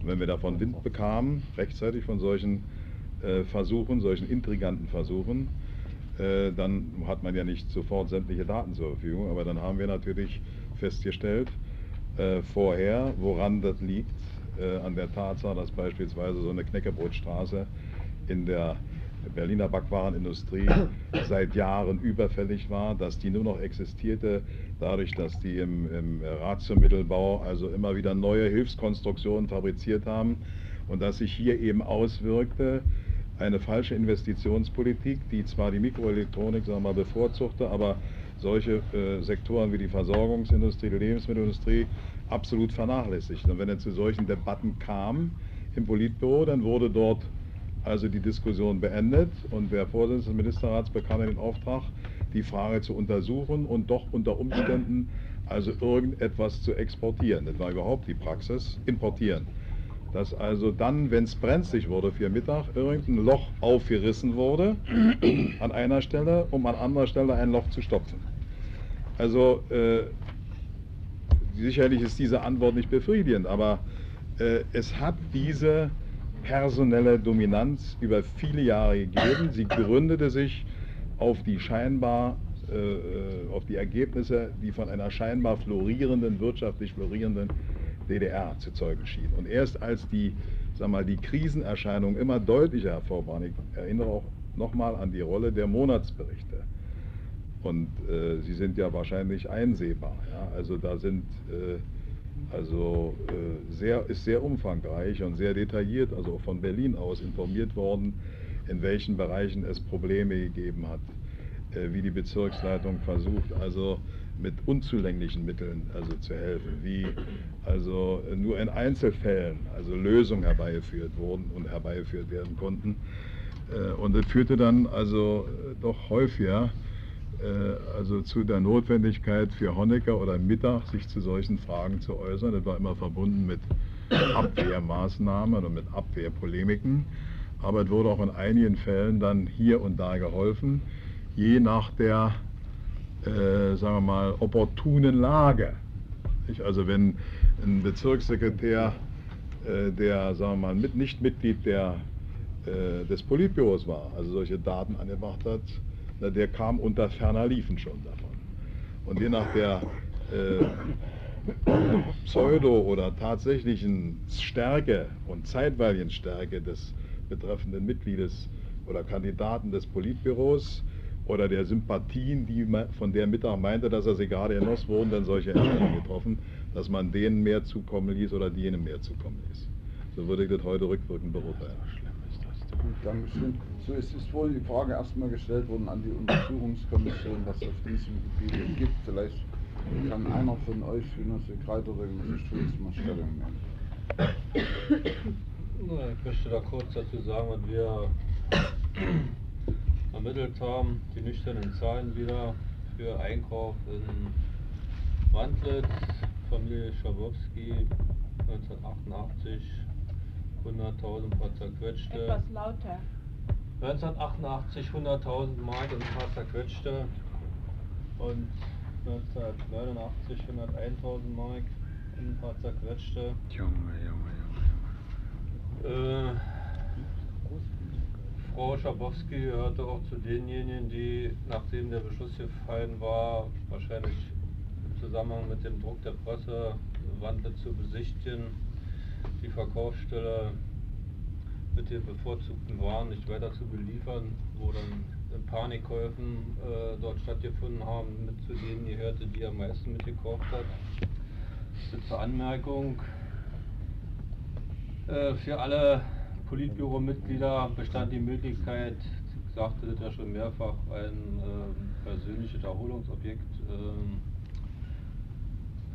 anzumelden oder Wünsche dazu. Der Genosse Schabowski hatte auch diesen Wunsch. Ein Neubau nach seinen Wünschen ist nicht erfolgt, er hatte nicht die Zustimmung gefunden. Ihm wurde das ehemalige Anwesen von Hermann Axen mh, angetragen. Hat nicht ganz seinen Geschmack gefunden in dem Sinne, dass er also äh, nur sehr wenig genutzt hat, aber trotz alledem, ich nehme an, dass man sich da sehr wenig Gedanken drüber gemacht hat, hat ja, auch wenn man selbst wenig nutzt, der Aufwand, der um dieses Objekt äh, betrieben wurde, letztlich ungefähr einen jährlichen Aufwand von etwa 55.000 Mark aus Staatskosten äh, gekostet. Und äh, wir haben äh, aufgrund der Tatsache, weil ja auch viele Hinweise aus der Bevölkerung eingingen zu reisen, vom Grundsatz her eigentlich dieses Problem äh, nicht behandelt aus der Tatsache, dass die Billigkeit der Reisen letztendlich damit zusammenhängt, dass in irgendeiner Form, wie das auch vorhin schon mal angeklungen ist beim Herrn Kessler, äh, in einer Art Urlauberaustausch auf Einladung erfolgte und auf der anderen Seite auch die Festlegung der Nutzung der Regierungsstaffel durch den ehemaligen Minister Mielke bestand, dass diese Politbüro-Mitglieder also die Regierungsstaffel zu benutzen haben, äh, weil ja da viele Hinweise kamen, beispielsweise eben zu Reisen nach China, fünf Minuten nach der planmäßigen Linienmaschine, kaum äh, äh, mit Fahrgästen belegt und anschließend eine Maschine mit, äh, äh, mit Familie Schabowski alleine mal so anzudeuten. Wir haben das hier äh, aufgrund der genannten Gründe nicht weiter verfolgt. Bei Genossen Schabowski muss man allerdings sagen, dass es natürlich auch ein Unterschied ist, wie man äh, vielleicht zu Reisen kommt. Und er hat sich ja auch persönlich da sehr stark äh, nach den Informationen, die wir bekommen haben im Haus des Zentralkomitees über Abteilung internationaler Verbindungen eben persönlich solche Reisen besorgt, die mit natürlich mit derartigen Vorteilen verhaftet waren. Also etwa das ist das, was die Untersuchungskommission dazu festgestellt hat. Würdest du dazu bitte Ja. was sagen? Also vielleicht darf ich mit dem äh, Ferienobjekt anfangen. Also ich muss ehrlich gestehen, ich bin überrascht. Ja? Also äh, was die Kommentierung oder die äh, Erläuterung äh, besagen dazu. Erstens möchte ich nochmal betonen, wurde mir dieses Objekt zur Nutzung überlassen, erst seit, kann ich genau sagen, war drei oder vier Jahren. Zweitens, ich habe niemals, und ich bitte also dann, also dass man äh, mir das äh, eine, irgendeine andere Weise nachweist, sonst hätte ich ja schon von, seit ich eintrat oder seit ich Mitglied wurde in diesem äh, Gremium, also darum einkommen können, dass ich von mir aus besondere Anstrengungen unternommen hätte, um ein solches Objekt zu bekommen. Sondern dieses Objekt ist mir angeboten worden, als, ich nehme an, Genosse Axen dieses Objekt aufgab, weil er sich für irgendein anderes Objekt interessierte, dieses Objekt leer stand und ich habe seinerzeit keine Veranlassung gesehen, dieses Objekt abzulehnen. Es ist sicherlich eines der bescheidensten Objekte gewesen. Ich habe dort auch keine baulichen Veränderungen verlangt oder dergleichen. Also ich muss nochmal mit Nachdruck sagen, dass ich mit Entschiedenheit von mir weiß, das ist keine richtige Darstellung. ich sage das nicht also an den Genossen persönlich, weil ihn er sicherlich davon informiert worden ist, aber ich muss mich also, äh, was die Quelle anbelangt, dagegen verwahren.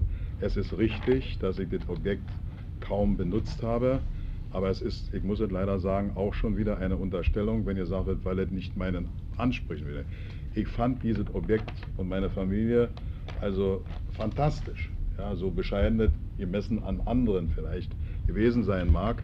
Aber ich muss sagen, ich bin gar nicht aus Zeitgründen dazu gekommen, die Sache stärker zu nützen. Ich bin ein paar Mal im Jahr, zwei oder drei Mal im Jahr da draußen gewesen. Das war alles. Ich habe logischerweise natürlich also diese Miete bezahlen müssen, die sicherlich also nicht erheblich gewesen ist. Das sind, ich jetzt nicht 150 oder 100. 162 Mark. Bitte, wie viel? 162 162 Mark, ja. Äh, aber äh, wie gesagt, 162 Mark, wenn ich das Objekt ist sicherlich mehr wert, aber das ist ja nicht für mich gebaut worden, es war da. Äh, und man hat es mir direkt mit dieser Begründung nahegelegt, dass die, dass die Aufwendungen für dieses Objekt sich doch lohnen sollten und ihr habt kein Ding, also könnt ihr euch sozusagen äh, die Sache könnt ihr benutzen. Ja?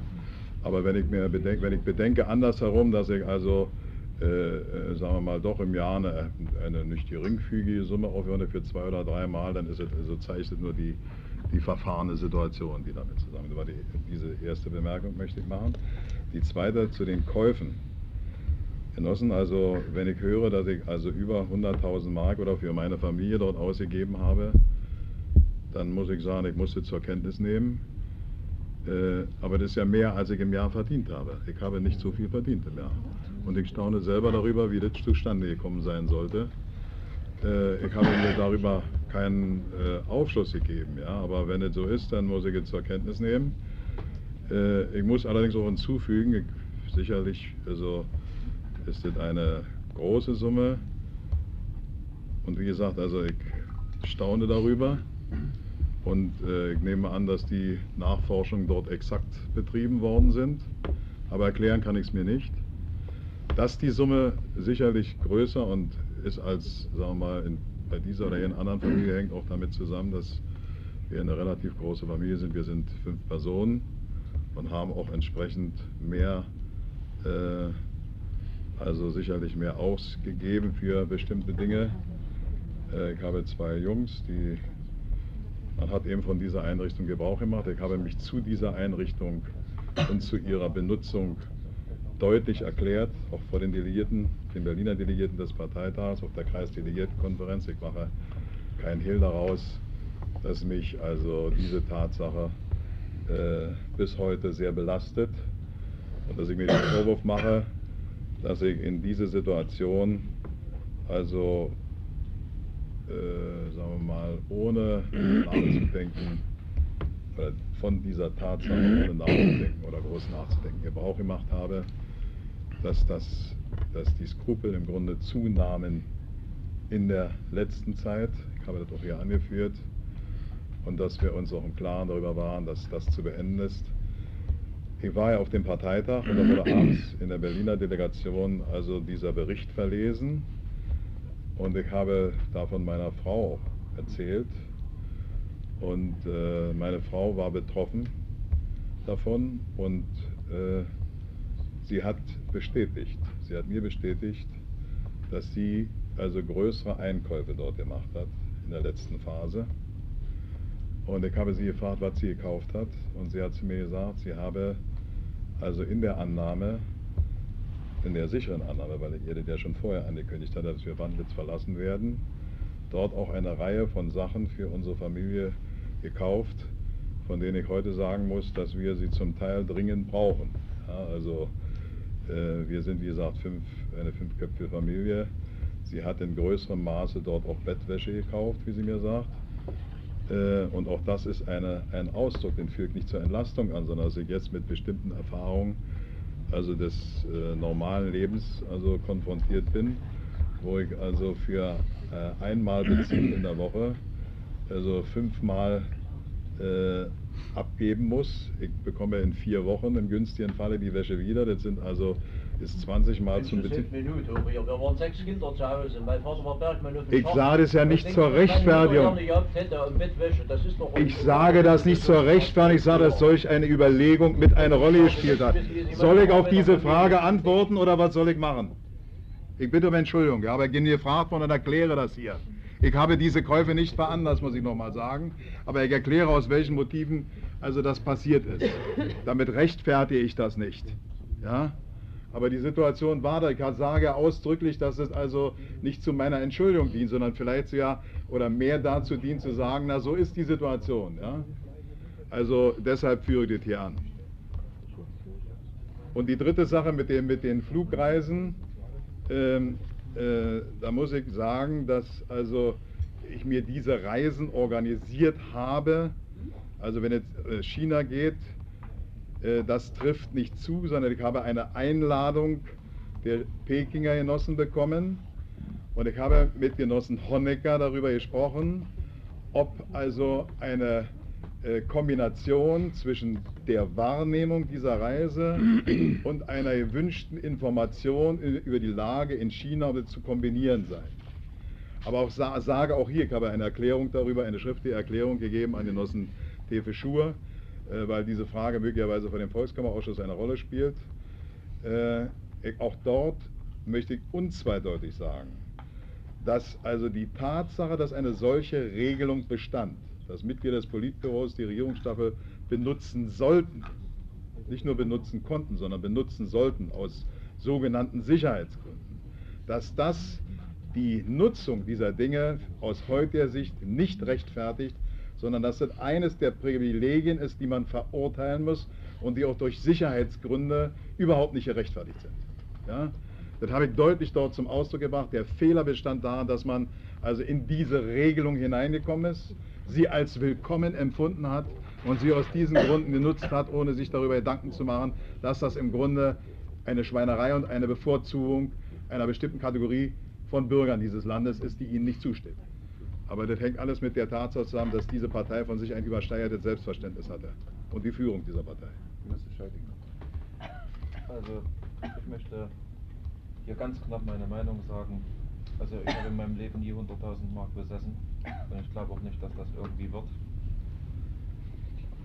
Ich kann einfach das nicht nachempfinden, wie man so viel Geld ausgeben kann, selbst wenn man sich sozusagen für mehrere Haushalte äh, neu einrichten muss, wenn man so vorher sozusagen einen Teil auf Staatskosten gelebt hat. Das kann ich einfach nicht nachempfinden und das ist schlimm. Aber mich bewegt mehr die Fragestellung, äh, was Genosse Schabowski selbst getan hat, sowohl vor als auch nach der 9. Tagung, vor allen Dingen aber vor zur Offenlegung sozusagen von Problemen, die er eigentlich dank seiner persönlichen Intelligenz äh, hätte tun können. Also Offenlegung all der Probleme, die er selbst hier ausgesprochen hat. Mir geht es aber nicht um eine Großerklärung, sondern einfach mal um den Ansatz nur mal, was zur Offenlegung von Machtmissbrauch, Korruption sozusagen möglich gewesen wäre. So, Ede Anbruchs, erst noch Genosse Nürnberg. Ja, äh, Genosse Schabowski, du bist jetzt, wenn ich richtig gezählt habe, der Zehnte heute, mit dem wir uns hier unterhalten. Mein Eindruck ist zumindest so, dass du von den zehn einer der wenigen bist, von denen man sagen kann, sie haben gewusst, was sie taten. So möchte ich das persönlich für mich in Anspruch nehmen. Mich befremdet aber, so muss ich das ganz ehrlich sagen, dein Auftreten mit einer gewissen Distanz von allem, in einer gewissen saloppen Art, so möchte ich das mal sagen. Ohne die anderen, ich muss das mal so ehrlich sagen, kam mit einer gewissen Betroffenheit zu der Gesamtproblematik hier rein. Hier habe ich den Eindruck, als wenn du so ein bisschen als Außenstehender die Dinge beleuchtest. Und insofern verstehe ich das nicht. So, hier noch eine Ja, Frage. und das hängt mit der Frage von Genossen Scheiding zusammen. Ich bitte den Genossen Schabowski, uns doch mal äh, auf die Sprünge zu helfen. Also Schabowski, von wann bis wann warst du Chefredakteur des Neuen Deutschlands? Ähm, das ist vielleicht nicht mehr allen so geläufig. Äh, und äh, welches Verhältnis hattest du in dieser damaligen Funktion zu der Art und Weise der Steuerung der Medien durch unsere Parteiführung? und welchen Beitrag hast du selbst zur Verwirklichung dieser Medienpolitik geleistet? Und vielleicht bitte nochmal einen Einblick in die Art und Weise des Wechsels vom Chefredakteur Neues Deutschland zum, war das so, ersten Sekretär Bezirksleitung Berlin direkt.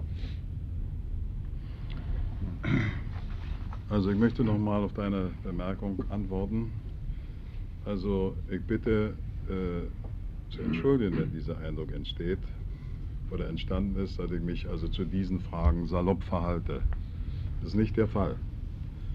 Es ist ja auch nicht das erste Mal, dass ich mich also äh, dazu verhalte. Ich habe darauf hingewiesen, dass ich auf der Delegiertenkonferenz des Bauwesens, wo gewählt wurde, mich über eine relativ lange Zeit äh, diesen und ähnlichen Fragen gestellt habe und nach, den, nach dem Eindruck der Delegierten vermutlich doch so, dass also sie äh, den Eindruck gewonnen haben, dass die Sache von mir nicht leicht genommen wird sondern dass ich das als bitter und tragisch und belastend empfinde, zutiefst belastend, persönlich, ja. Dass also äh, ich äh, also an diesen beispielsweise Privilegien oder dieser ein Nutznießer dieser Privilegien war.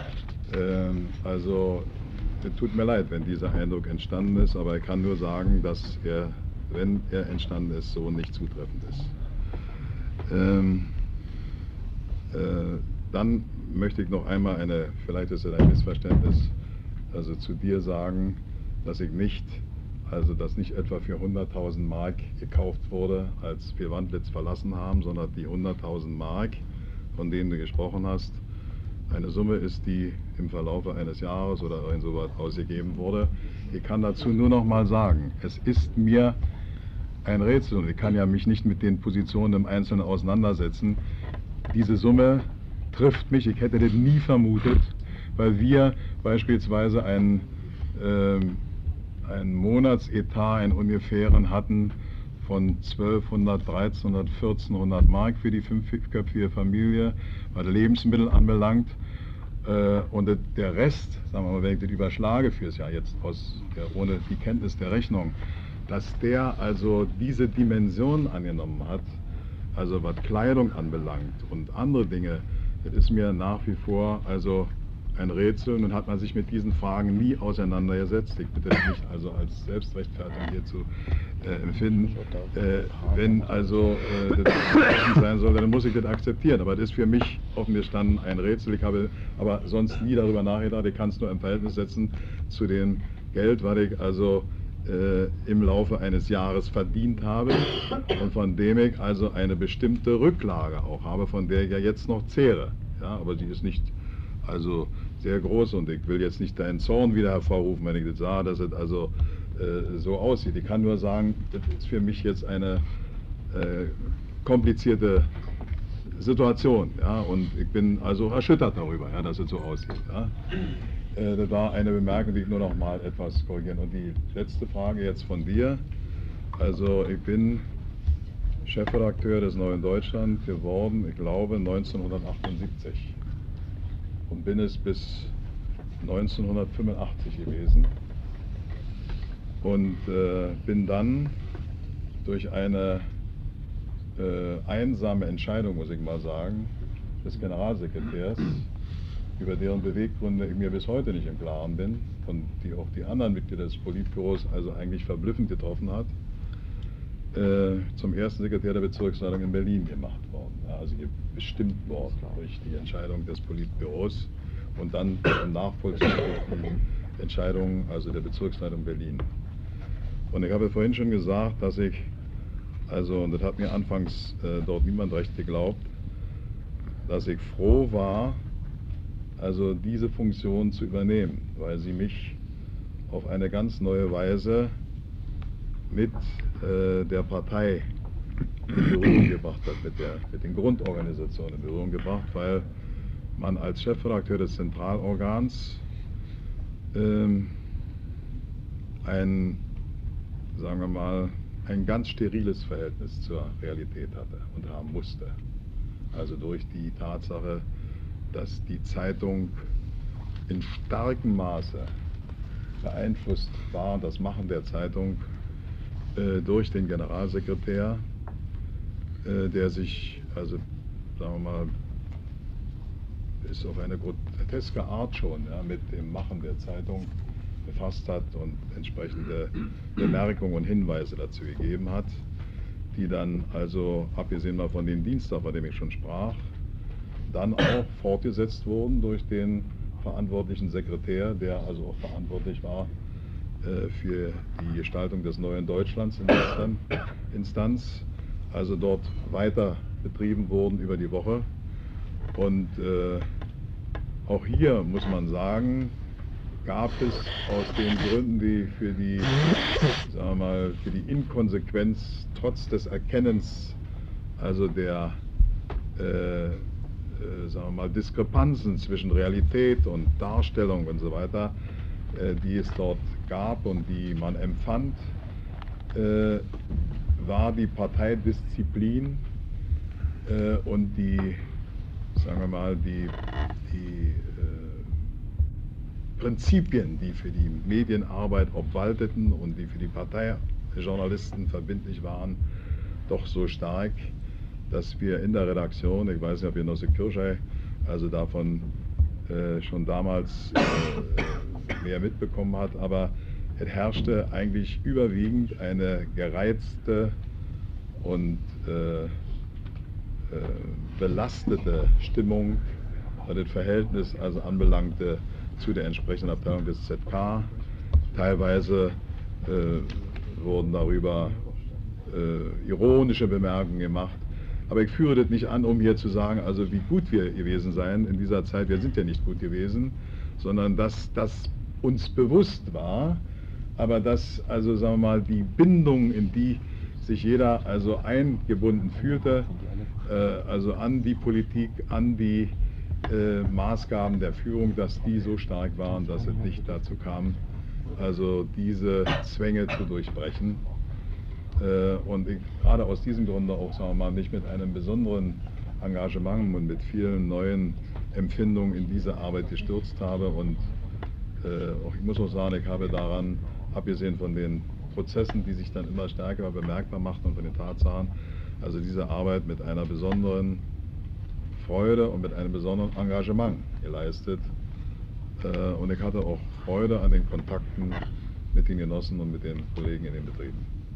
So, das hat aber Genussscheid stattet doch mir bloß eine Bemerkung noch. Ihr kommt dann alle dran mit den Fragen.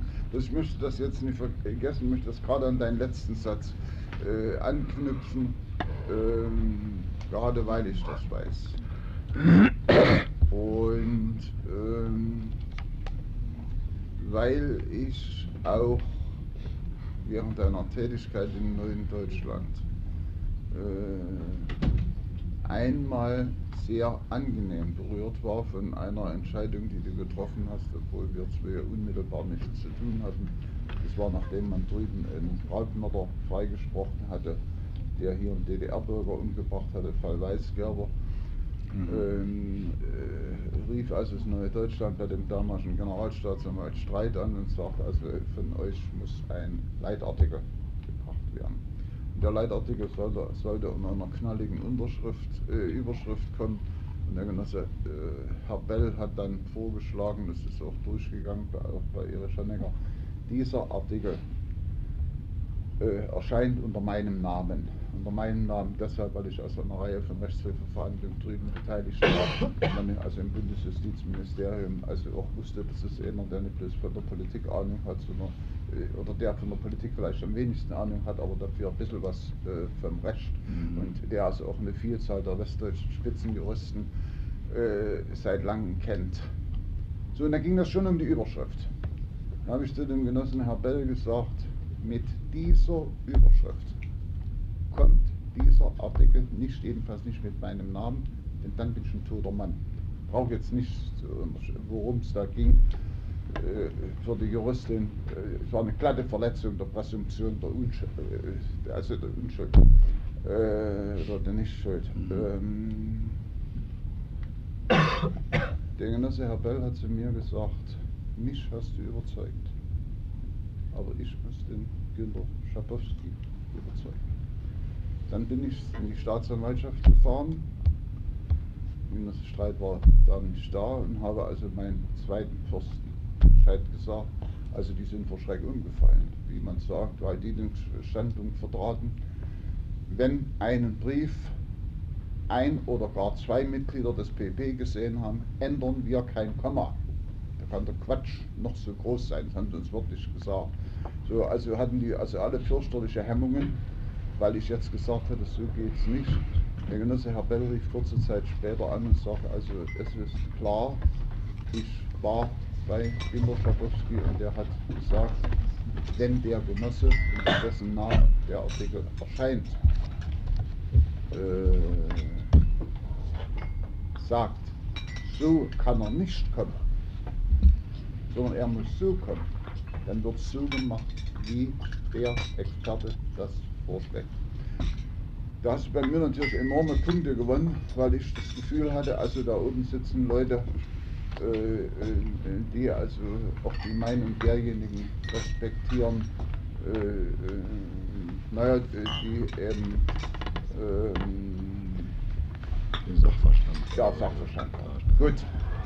So, aber gerade weil ich also das weiß und weil ich auch weiß, welchen Kontakt äh, du hier zu den Berliner Arbeitern gehabt hast, äh, möchte ich, äh, dass du dann mit darauf eingehst, ob du dir nun in diesen letzten Wochen, ähm, insbesondere also nach dem 3. Dezember oder nach dem außerordentlichen Parteitag, mal Gedanken darüber gemacht hast, wie du der Erneuerung oder wodurch du der Erneuerung in diesem Lande am ehesten helfen könntest.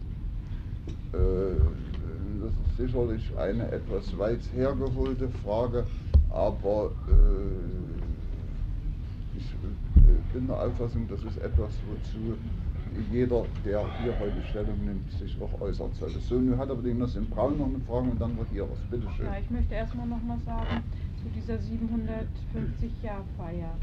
Also ich kann mir das schon vorstellen, dass die Bezirke da nicht begeistert waren. Denn ich sag mal, für den Genossen äh, und auch für den Werktätigen in, ich sag mal, in Klein-Kleckersdorf, der hat gesehen, das war Berlin, dann kommen die Bezirksstädte und dann kam der Rest der Republik in der Versorgung.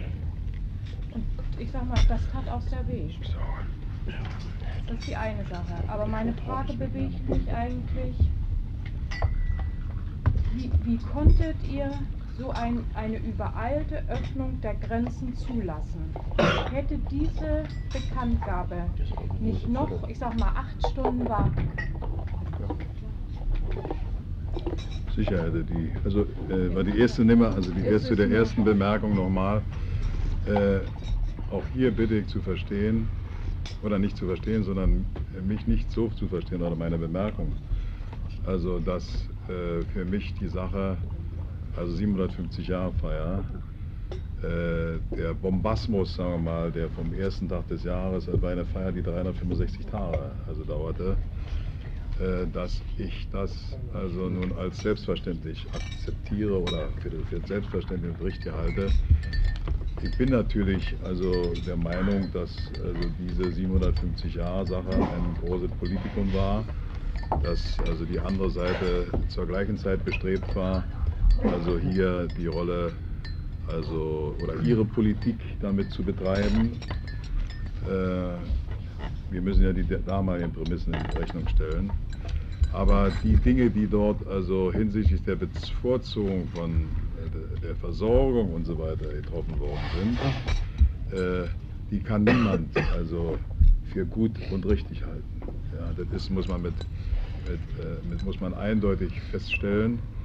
Äh, aber das hängt natürlich mit diesem verfluchten Prestigedenken zusammen, äh, das also äh, damals eben obwaltete. Nicht nur in dieser Frage, sondern in vielen Fragen, wo überhaupt nicht nach, dem, nach den Stimmungen und nicht nach der Stimmung, sondern nach der konkreten Lage der Menschen gefragt wurde und dann mit äußerster mit äußersten Bedenken, sagen wir mal, also bestimmte Schwerpunkte gesetzt werden mussten. Immer wenn die Decke zu kurz ist, wird es immer in jeder Frage also zu irgendwelchen Ungerechtigkeiten führen. Man muss eine Schwerpunktentscheidung treffen.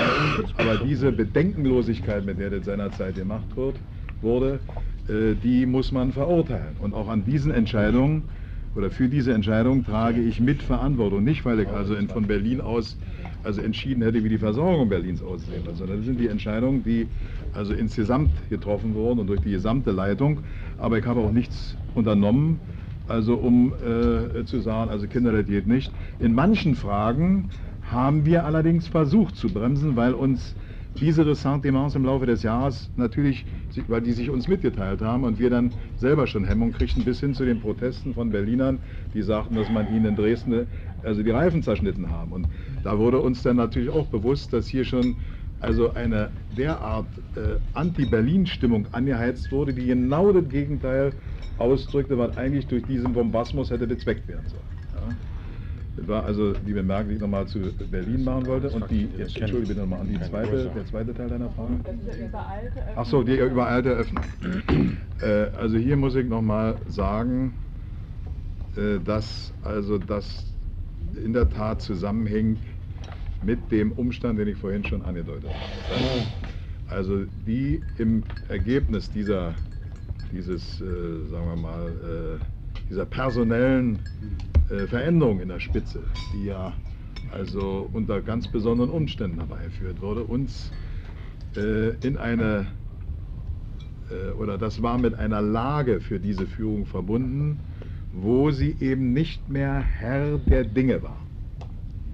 Also äh, nicht wir haben die Ereignisse und die Schritte der Politik bestimmt, sondern im Grunde sind uns diese Schritte aufgenötigt worden.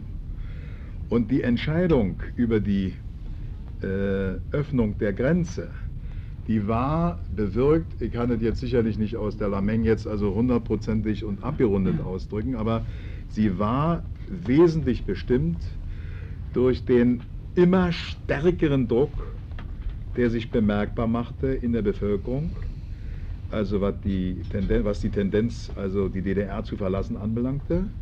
Sie war zugleich auch diktiert von den Signalen, die die Führung erhalten hatte. Das müsste also äh, Genosse Krenz auch deutlich sagen. Äh, so ist mir das in Erinnerung, dass die tschechoslowakische Führung also sich mit den Gedanken trug, also äh, die Grenze absolut dicht zu machen, weil sie, also die damalige Führung, daraus also auch eine Gefährdung ihrer eigenen Position sah. Und drittens, also das heißt also der demokratischen Kräfte in der CSSR, die also durch diese äh, Bewegung, die sich über Prag also abwickelte, äh, äh stimuliert sah und, und, und äh, sich dadurch weiter ausbreitete. Also die Befürchtung, dass das dicht wird, dass der Druck im Kessel zu groß wird. Und, jetzt kommt noch ein besonderes Moment hinzu, dass dieses Reisegesetz, der Entwurf des Reisegesetzes, also auf einen starken Widerspruch stieß. Und sie das erste Mal, so war unsere Kenntnis der Dinge, äh, die Gefahr ergab, dass also in den Betrieben es zu Streiks kommen könnte, weil sich die Arbeiter durch die dort in Aussicht stellte Regelung, also faktisch, du kannst reisen, wohin du willst, aber von uns kannst du keinen Pfennig erwarten, als ein großer Hohn empfunden wurde. Äh, und also wir haben also sozusagen das Wort Streik, das steckte uns also in den Gliedern. Ja? Also wenn das dazu kommt, dann fängt die Sache an, also total in den Baum zu gehen. Und das führte dazu, dass also überstürzt ein Vorgriff auf das künftige Reisegesetz gemacht wurde. Äh, die Überstürztheit, die kommt auch darin zum, ein, zum Ausdruck, dass West-Berlin in diese Sache mit einbezogen wurde. Das hätten wir ja nicht machen dürfen, denn West-Berlin hätte aus der Position der DDR also zuvor der Abstimmung bedurft mit äh, den sowjetischen Behörden, weil es ja hier um also Fragen des vierseitigen Abkommens ging. Äh, also es war eine überstürzte Handlung, die sich ergab auf eine Empfehlung des Politbüros an das Innenministerium. Die Regierung war ja de facto nur noch als Übergangsregierung im, äh, in, in, im Amte. Und als, im, ich glaube, das war während einer ZK-Tagung, ah, ja, das war ja während der ZK, ich hatte ja diese Informationen gegeben abends, bekam ich vor, bevor ich verschwand aus dem ZK, um zu der Pressekonferenz rüberzugehen, also die Information mit auf den Weg, dass das Innenministerium diese Entscheidung getroffen habe und dass das auf der Pressekonferenz mitgeteilt werden sollte, weil wir uns, sage ich jetzt mal, empfehlen wollten, als Leute, die sich in dieser Si- Situation, also äh, äh, die reagieren auf die Situation und, und also hier eine äh, populäre Maßnahme also sollte schnell verkündet werden und sollte zugleich also auch in Verbindung gebracht werden mit dem Kurs also dieser veränderten Führung. Und äh, äh, das geschah alles unter recht also komplizierten und schnellen Bedingungen. Ich musste mich auf dem Wege dorthin über den Text dieser Information, also äh, die mir dort mitgegeben wurde, war ein äh, Material, also ein Beschlussmaterial, ja, also informieren und so ist diese Mitteilung zustande gekommen. Und augenscheinlich ist also das, was mir gewissermaßen zur Veröffentlichung dort auf den Weg gegeben oder freigegeben wurde, nicht in dem Umfange also an alle äh, Instanzen also der Grenztruppen äh, gegangen, sodass also die Grenztruppen zum großen Teil davon überrascht wurden und mit größtem Respekt, muss man das heute sagen, darauf in der Situation also sehr äh, eigenverantwortlich und konstruktiv reagiert haben. Wie man sich ja vorstellen konnte, war ja bis dato diese Grenze noch eine dichte Grenze und geschlossen. Sie hätten ja also auch reagieren können, also im Sinne von Abwehr und dann hätte das zu Komplikationen führen können. Ja? Und, Gut, äh, ich würde sagen, das reicht dazu. Genosse Lauter möchte ich stellen. Ja, ganz kurze Richtigstellung nehmen. Also ganz kann ich der Darstellung jetzt zuletzt nicht folgen, der politischen Situation auf alle Fälle, dass uns zu diesem Zeitpunkt über 30.000 durch die humanitären Akte dort in den Botschaften, etwa 80.000 über die Ungarische Volksrepublik oder damals die Ungarische Volksrepublik und 160.000, wie wir etwa heute wissen, über die GSSA-Grenzen verlassen hatte, eine unerträgliche außenpolitische Situation für die DDR entstanden war und wirklich hier keine Zeit mehr blieb, eine Entscheidung zu fällen für die ständigen Ausreisen und damit dann auch für die übrigen Reisen an diesem bewussten 9.11. Es kam zu einem solchen Beschluss, ich kann der Darstellung insofern nicht ganz folgen, als es sich um eine Umlaufvorlage handelte und kein Veröffentlichungsmaterial, soweit mir bekannt ist, gab es auch eine festgelegte Sperrfrist. Diese Umlaufvorlage war zum Zeitpunkt der Verkündung noch nicht mal durch den Ministerrat durch als Umlaufvorlage. Das war bis 19 Uhr festgelegt, etwa 18 Uhr kam es zur Verkündung. Das führte dann wirklich zu äußerst komplizierten Situationen unmittelbar an der Staatsgrenze. Das nur einfach mal Gänze Sperrklausel bis 4 Uhr am nächsten Morgen und ab 8 Uhr äh, Die Maßnahmen. So, liebe Genossinnen und Genossen, da muss ich allerdings eines sagen. Äh, Wir können natürlich den Genossen Schabowski nicht mehr anlasten, als ihm auf diesem Zettel äh, äh, da also vorgeschrieben stand, denn äh, ich habe da, diese Pressekonferenz äh, aufmerksam äh, verfolgt und muss also sagen, ich habe auch Respekt, wie du dich in diesen Pressekonferenzen äh, geschlagen hast. Das waren also nicht die einfachsten, aber äh, man hat natürlich gesehen, wie überrascht du selber warst und dann erst nochmal eine Frage, äh, eine Ja, ungläubige, also- ungläubige Frage eines Westjournalisten gesagt hast, nee, also wenn ich das hier richtig lese, äh, gilt das ab sofort. Hm? Ja. Äh, das hat mir natürlich also auch Aufschluss gegeben, in welcher chaotischen Situation sowas entstanden ist. Und äh, ich bitte natürlich zu berücksichtigen, also zu, dem, zu der Zeit zwischen 9. und 10. Plenum habe ich vorhin schon was gesagt.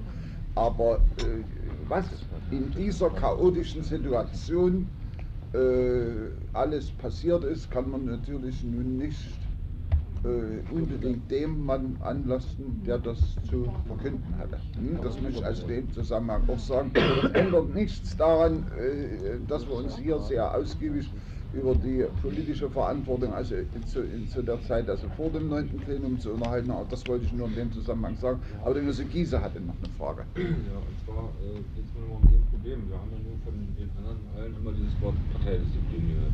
In verschiedensten Varianten. Äh, ob als Schutzfunktion, sag ich mal.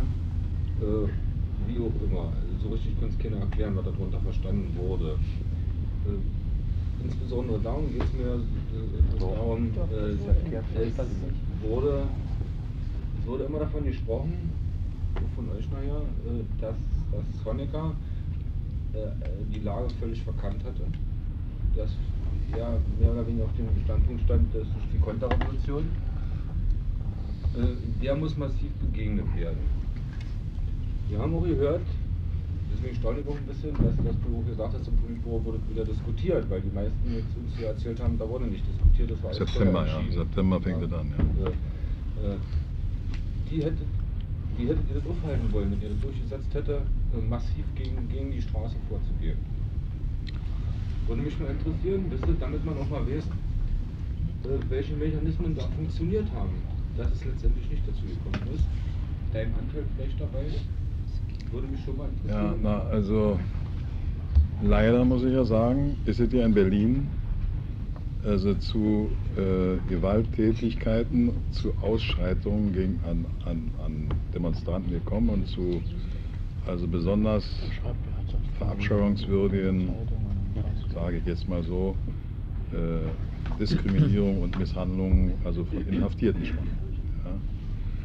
Und äh, was die Verhinderung solcher Übergriffe auf Demonstranten anbelangt, so muss ich hier sagen, würde ich doch bitten, dass man, also sofern also ihr noch vorhabt, also das heutige fortzusetzen, sitzt ja auch schon seit Stunden hier jetzt, ja, dass man die Fragen durchaus nochmal an Genossen Krenz richten sollte, weil sich die Zuspitzungen ja ergaben, also im Hinblick auf die großen Demonstrationen in Leipzig und äh, wo er mit Sicherheit also einige Dinge äh, beantworten kann. Ich muss mir ja für Berlin den Vorwurf machen, dass wir also nicht genügend getan haben, um solche Ausschreitungen zu verhindern. Ja. Ich muss aber hinzufügen, wir haben damit nicht gerechnet, sondern äh, weil mir diese Frage vor dem Berliner Untersuchungsausschuss gestellt wurde.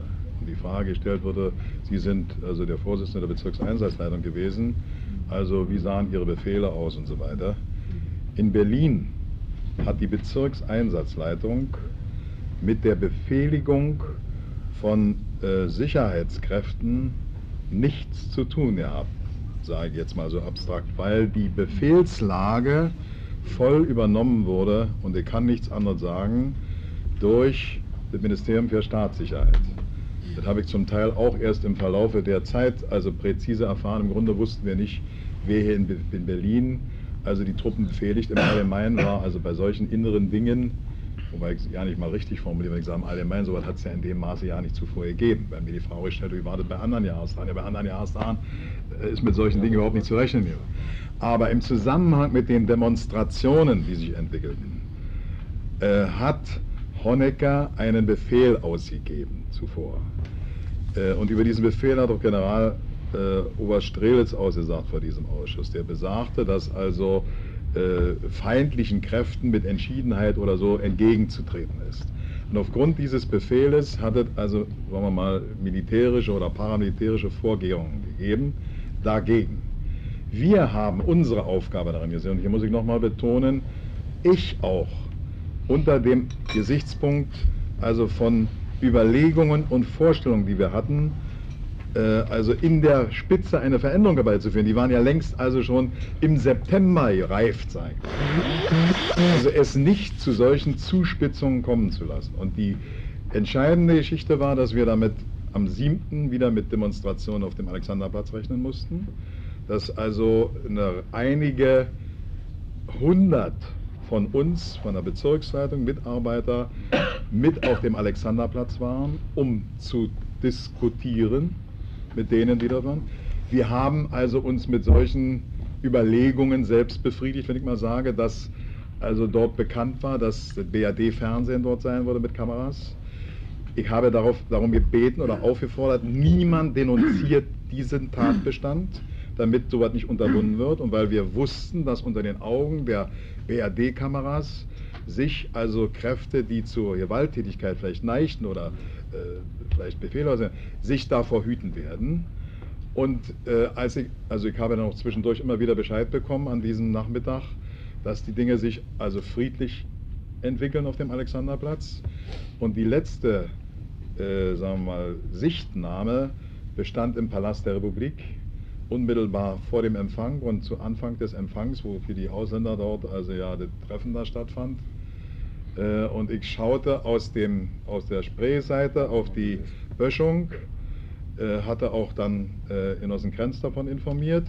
Und wir blieben dort so lange stehen, wie die Demonstranten dort vorbeizogen, ohne dass eingegriffen wurde. Das war für uns erstens das Anzeichen dafür, dass also äh, die Sicherheitskräfte vermutlich nichts weiter gemacht haben, als sie abgedrängt haben, also von der Palastseite, von der eigentlichen Palastseite, was eine Komplikation bedeutet hätte, denn dann hätten da bestimmte Leute verrückt gespielt, weil das also mit der Rechtfertigung, hier sind ausländische Staatsgäste und so weiter, sondern drüben auf der Böschung, die haben verschiedene Rufe da ausgebra äh, ausgebracht, sind aber ohne dass es zu, Medi zu Eingriffen gekommen ist, dort vorbeigezogen und im Verlaufe einer, ich würde sagen nach 20 Minuten oder so, war die Böschung leer und wir sind mit einem gewissen Aufatmen wieder zurückgegangen und gesagt, na also das Ding ist hier laufen und haben nicht vermutet, dass dann zu späterer Stunde, ich weiß heute noch nicht genau zu welcher Stunde, also es in Prenzlauer Berg also zu diesen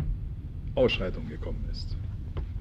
Äh, also insofern muss ich sagen, äh, habe ich an eine solche Eskalation nicht gedacht und äh, habe mich damit zufrieden gegeben. Ja? Äh, und das ist sicherlich also äh, nicht konsequent gewesen im Hinblick auf die Dinge, die wir ohne dies vorhatten und wo wir rechnen mussten damit, dass vielleicht dieser oder jener verrückt spielt. Ja? Gut, so, jetzt möchte ich aber meine Frage von vorhin noch mal etwas Ja, bitte. präzisieren.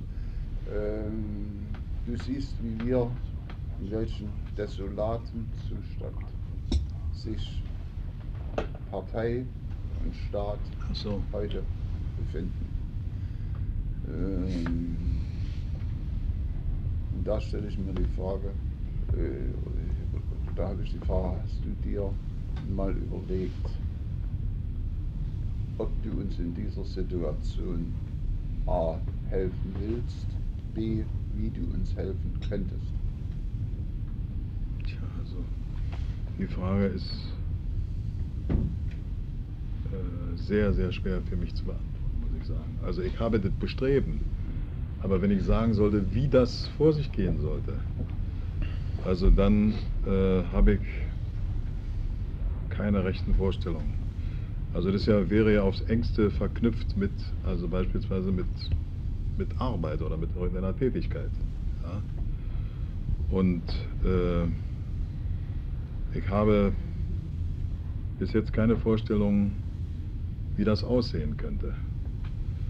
Also ich bin nun auch einige Wochen äh, nicht mehr so oder nicht unmittelbar äh, verbunden mit der Stimmung, wie sie also in den Parteiorganisationen herrscht. Ich lese darüber in der Zeitung. Ich habe gelesen den Bericht also über äh, den Aufenthalt von Genossen Höpke in Bad Düben und habe dort ja auch die Bemerkung gelesen über die Tagung, die hier am Wochenende sein wird und auch natürlich die Ausführungen von Genossen Gysi.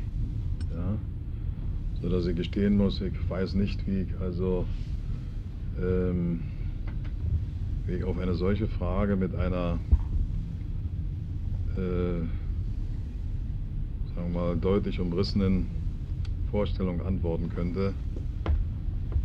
Also mein Bedürfnis ist eher, also Gelegenheit zu haben, mich darüber mal auszutauschen und also Vorstellungen zu erfahren, wie das aussehen könnte. Für mich ist es schwierig. Ich weiß nicht, also ob ich akzeptiert werde. Die Situation hat sich ja äh, schnell verändert im Laufe der letzten Gut, was die Wochen. Ja. arbeitslose Seite äh, betrifft, wird sich der Genosse Klaus Höpke sicherlich mit dir in Kürze unterhalten. Er hat sich schon mal mit mir unterhalten weil, darüber. Äh, er äh, da Vorstellungen hat. Ähm, mich interessiert aber mehr die Frage ähm, deiner, ich will mal sagen, organisatorischen Bindung. Meiner Deiner organisatorischen Bindung, deiner parteimäßigen Bindung.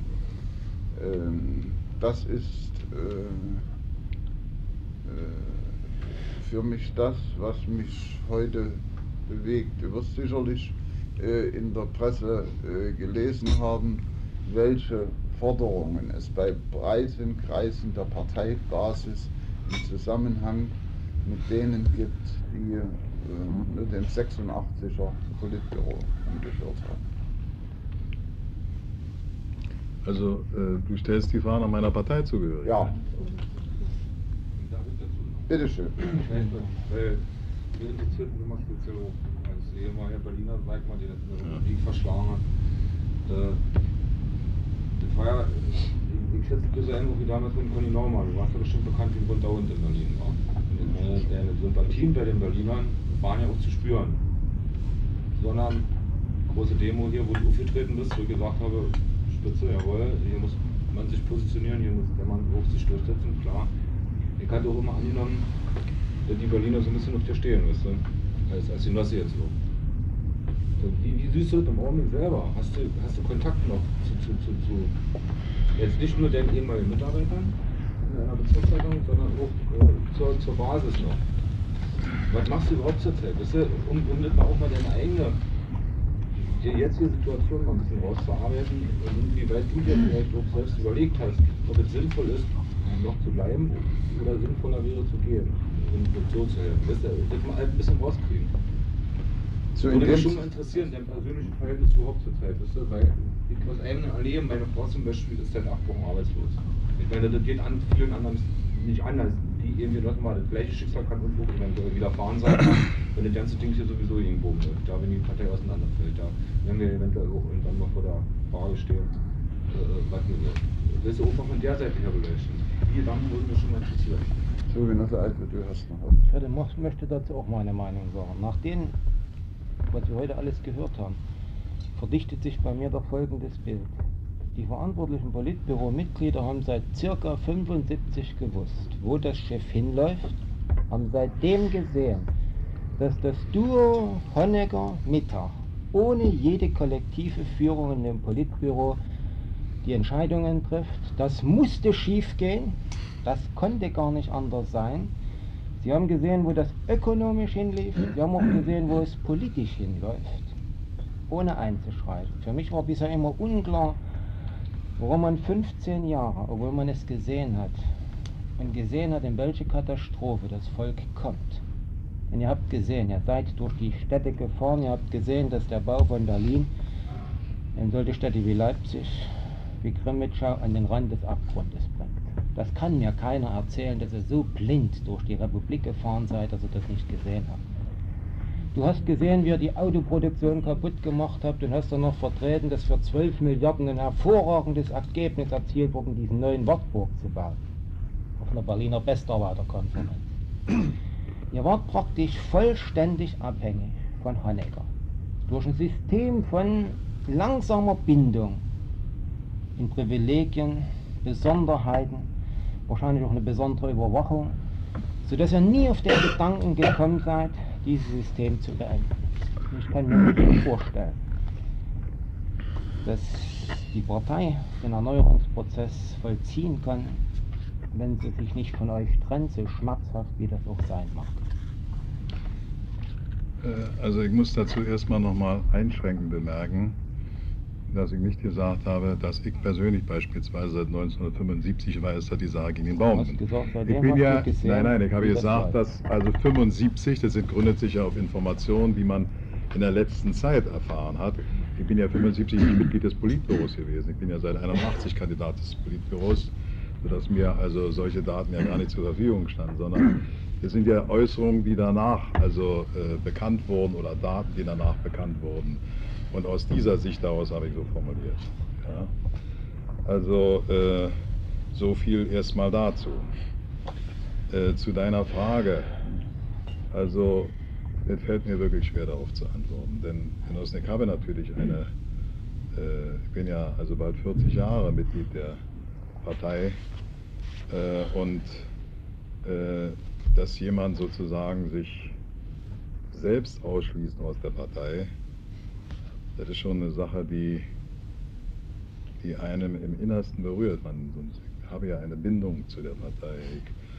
Ich, äh, äh, uns hat ja also auch diese Bindung zur Partei angetrieben, also zu diesen, zu diesen Handlungen, äh, die ich auch, sagen wir mal, für mich beanspruche und die auch ein Risiko dargestellt haben. Ich will nicht also mich hier zum Helden hochstapeln äh, oder so was, überhaupt nicht.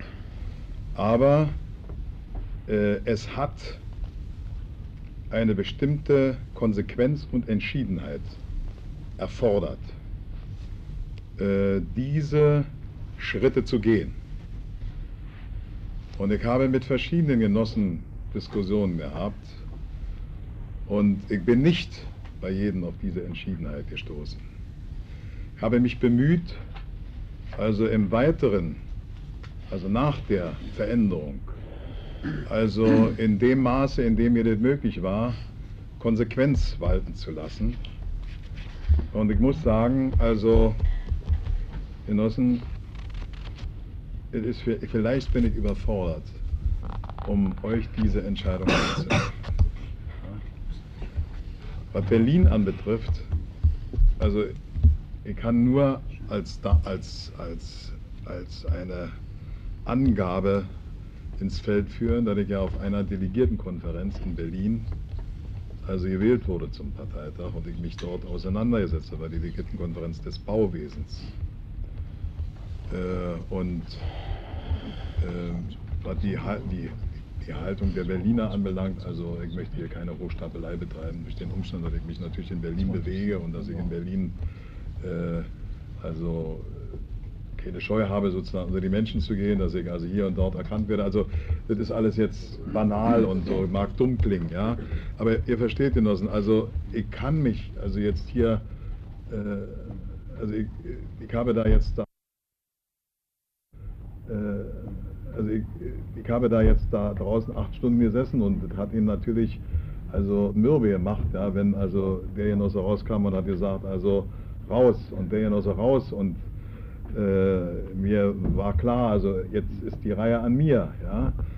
Aber ich würde euch doch bitten, Genossen, dass ihr, also sonst müsste ich mich fragen, wie, wie mein Verhältnis überhaupt zu der Partei in der Vergangenheit war, wenn es mir jetzt etwa leicht fiele zu sagen, schmeißt, schmeißt mich raus, Genossen. Ja? Also dazu bin ich nicht offen gestanden, also nicht in der Lage. Und äh, also, äh, aber so habe ich deine Frage verstanden, wenn du sie sagst. Ja, das war es im Prinzip. Wenn, äh, ja, also es fällt mir schwer, Genossen. Raus, wenn ihr, es hätte also auch sein können, dass du sagst, Genossen, hier ist mein Buch. Das wäre also beispielsweise eine Möglichkeit gewesen. Auch Genosse Nordenberg hat sich... Ja, Genossen, ich glaube, äh, es ist Zeit, dass wir die Entscheidung dem Genossen Schabowski abnehmen, wenn er selbst dazu nicht kommt. Wenn er seit 78, wenn ich es richtig verstanden habe, Chefredakteur des Neuen Deutschland 85 dann Mitglied des Politbüros. Diesen Zeitraum alleine im Verhältnis zum Statut unserer Partei gesehen, was die ganzen Fragen der Kritik, der Selbstkritik, der schönen Färberei und alles, was damit zusammenhängt, was ja auch eben konkret durch das neue Deutschland betrieben wurde. Und diese ganz persönliche Verantwortung, die kann ich dem Genossen Schabowski seit 78 einfach nicht entschuldigen. Und deswegen stelle ich den Antrag, den Genossen Schabowski aus der Partei auszuschließen.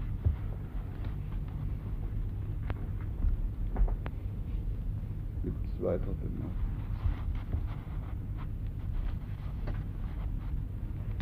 Möchtest du selber was dazu sagen?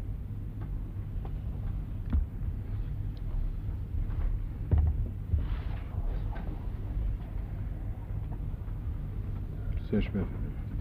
Das betrifft mich also wenn ich jetzt so trivial ausdrücken kann, trifft mich im Mark.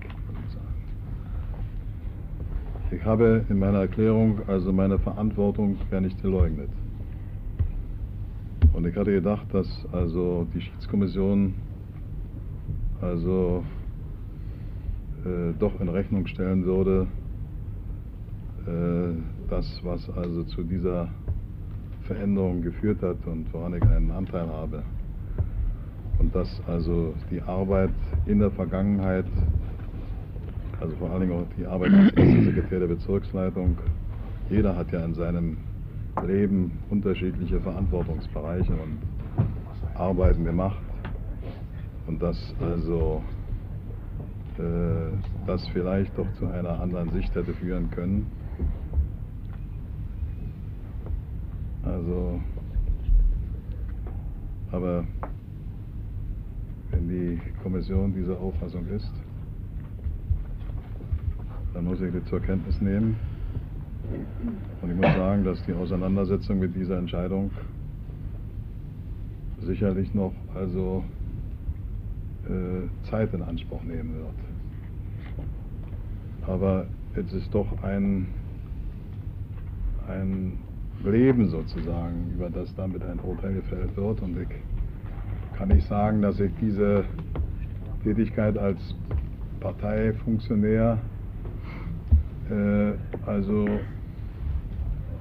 dass die ausschließlich nach diesen Aspekten hin bewertet wird und dass äh, genauso auch Mitglied dieser Partei war, nicht in dieser Verantwortung und auch für diese Partei und dieses Land gearbeitet habe. Zu spät zwar dann also diesen Schritt vollzogen habe, aber auch vor dieser Konsequenz nicht zurückgeschreckt bin. Und ich glaube, dass man nicht also so unfair sein kann, sagen kann, weil du es klar erkannt hast, also müssen wir dich also äh, sagen wir in dieser Weise zur Verantwortung ziehen. Äh, ich habe versucht, aus dieser Erkenntnis, wie gesagt, zu spät, ja auch noch eine Konsequenz zu ziehen. Aber ich will hier nicht, also äh, euch in diesem Sinne, also in eurer Entscheidung. Äh, Zwei Bemerkungen dazu, also damit wir uns recht verstehen. Äh, auch falls die Schiedskommission so wie beantragt entscheiden sollte, heißt das natürlich nicht, dass ein Günter Schabowski von uns mit einem Günter Mittag auf eine Stufe gestellt wird. Das ist also Nummer eins. Und äh, das zweite ist, dass du in dieser desolaten Verfassung, in der sich die Partei zurzeit befindet, natürlich auch sehen musst, wenn wir den von der Basis und der Gesellschaft geforderten radikalen Bruch mit der Vergangenheit wirklich vollziehen wollen, dann äh, erwartet man natürlich auch von uns, dass wir einen entsprechenden Trennungsstrich äh, von jenen ehemaligen Funktionären unserer Partei ziehen, äh, die eben letztlich persönliche Verantwortung dafür tragen, dass Partei und Staat nur an den Rand des Ruins geführt worden sind. So hart ist die Situation. Bitte schön. Vielleicht als Ergänzung noch. Wir dürfen natürlich nicht vergessen, dass die Wende durch die Straße vollzogen wurde. Und es wäre möglicherweise nicht zu einer Ablösung von Erich Honecker der Mittag zu kommen. Niemals. Wenn sich diese Situation von der Basis nicht so dramatisch zugespitzt hätte. Deshalb seid ihr drei, Egon Krenz, du, Siegfried Lorenz, eigentlich mehr die Ausführer, die Vollstrecker dieser Notwendigkeit gewesen. Weniger die Initiatoren.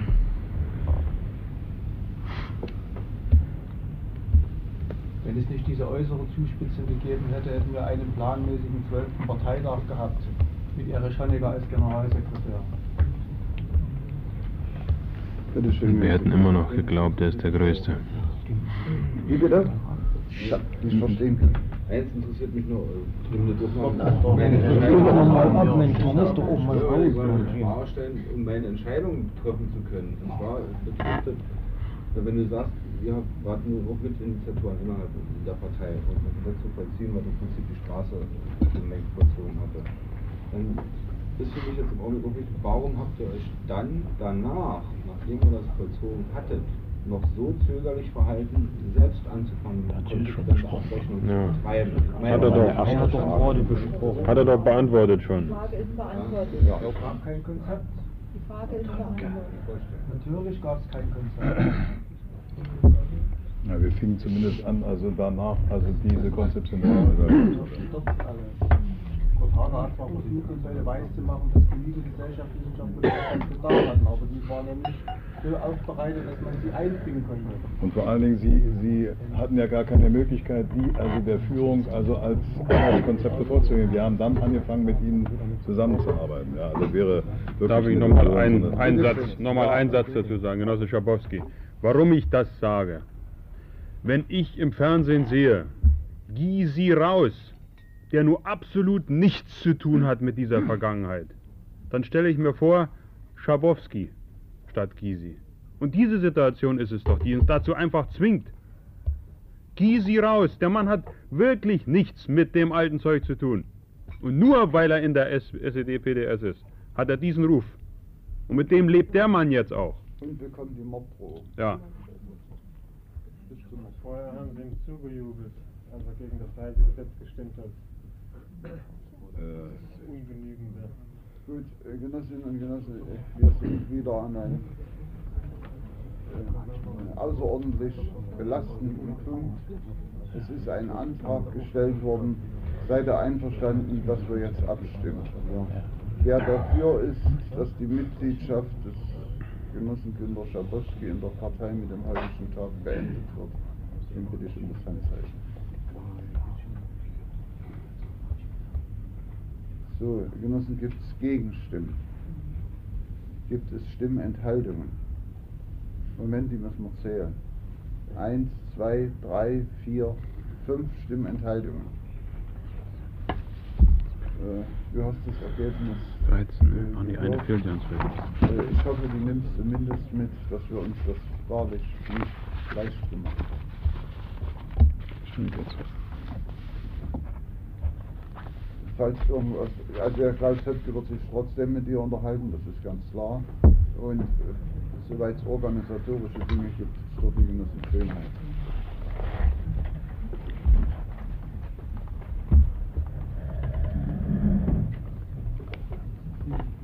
Verabschiede mich.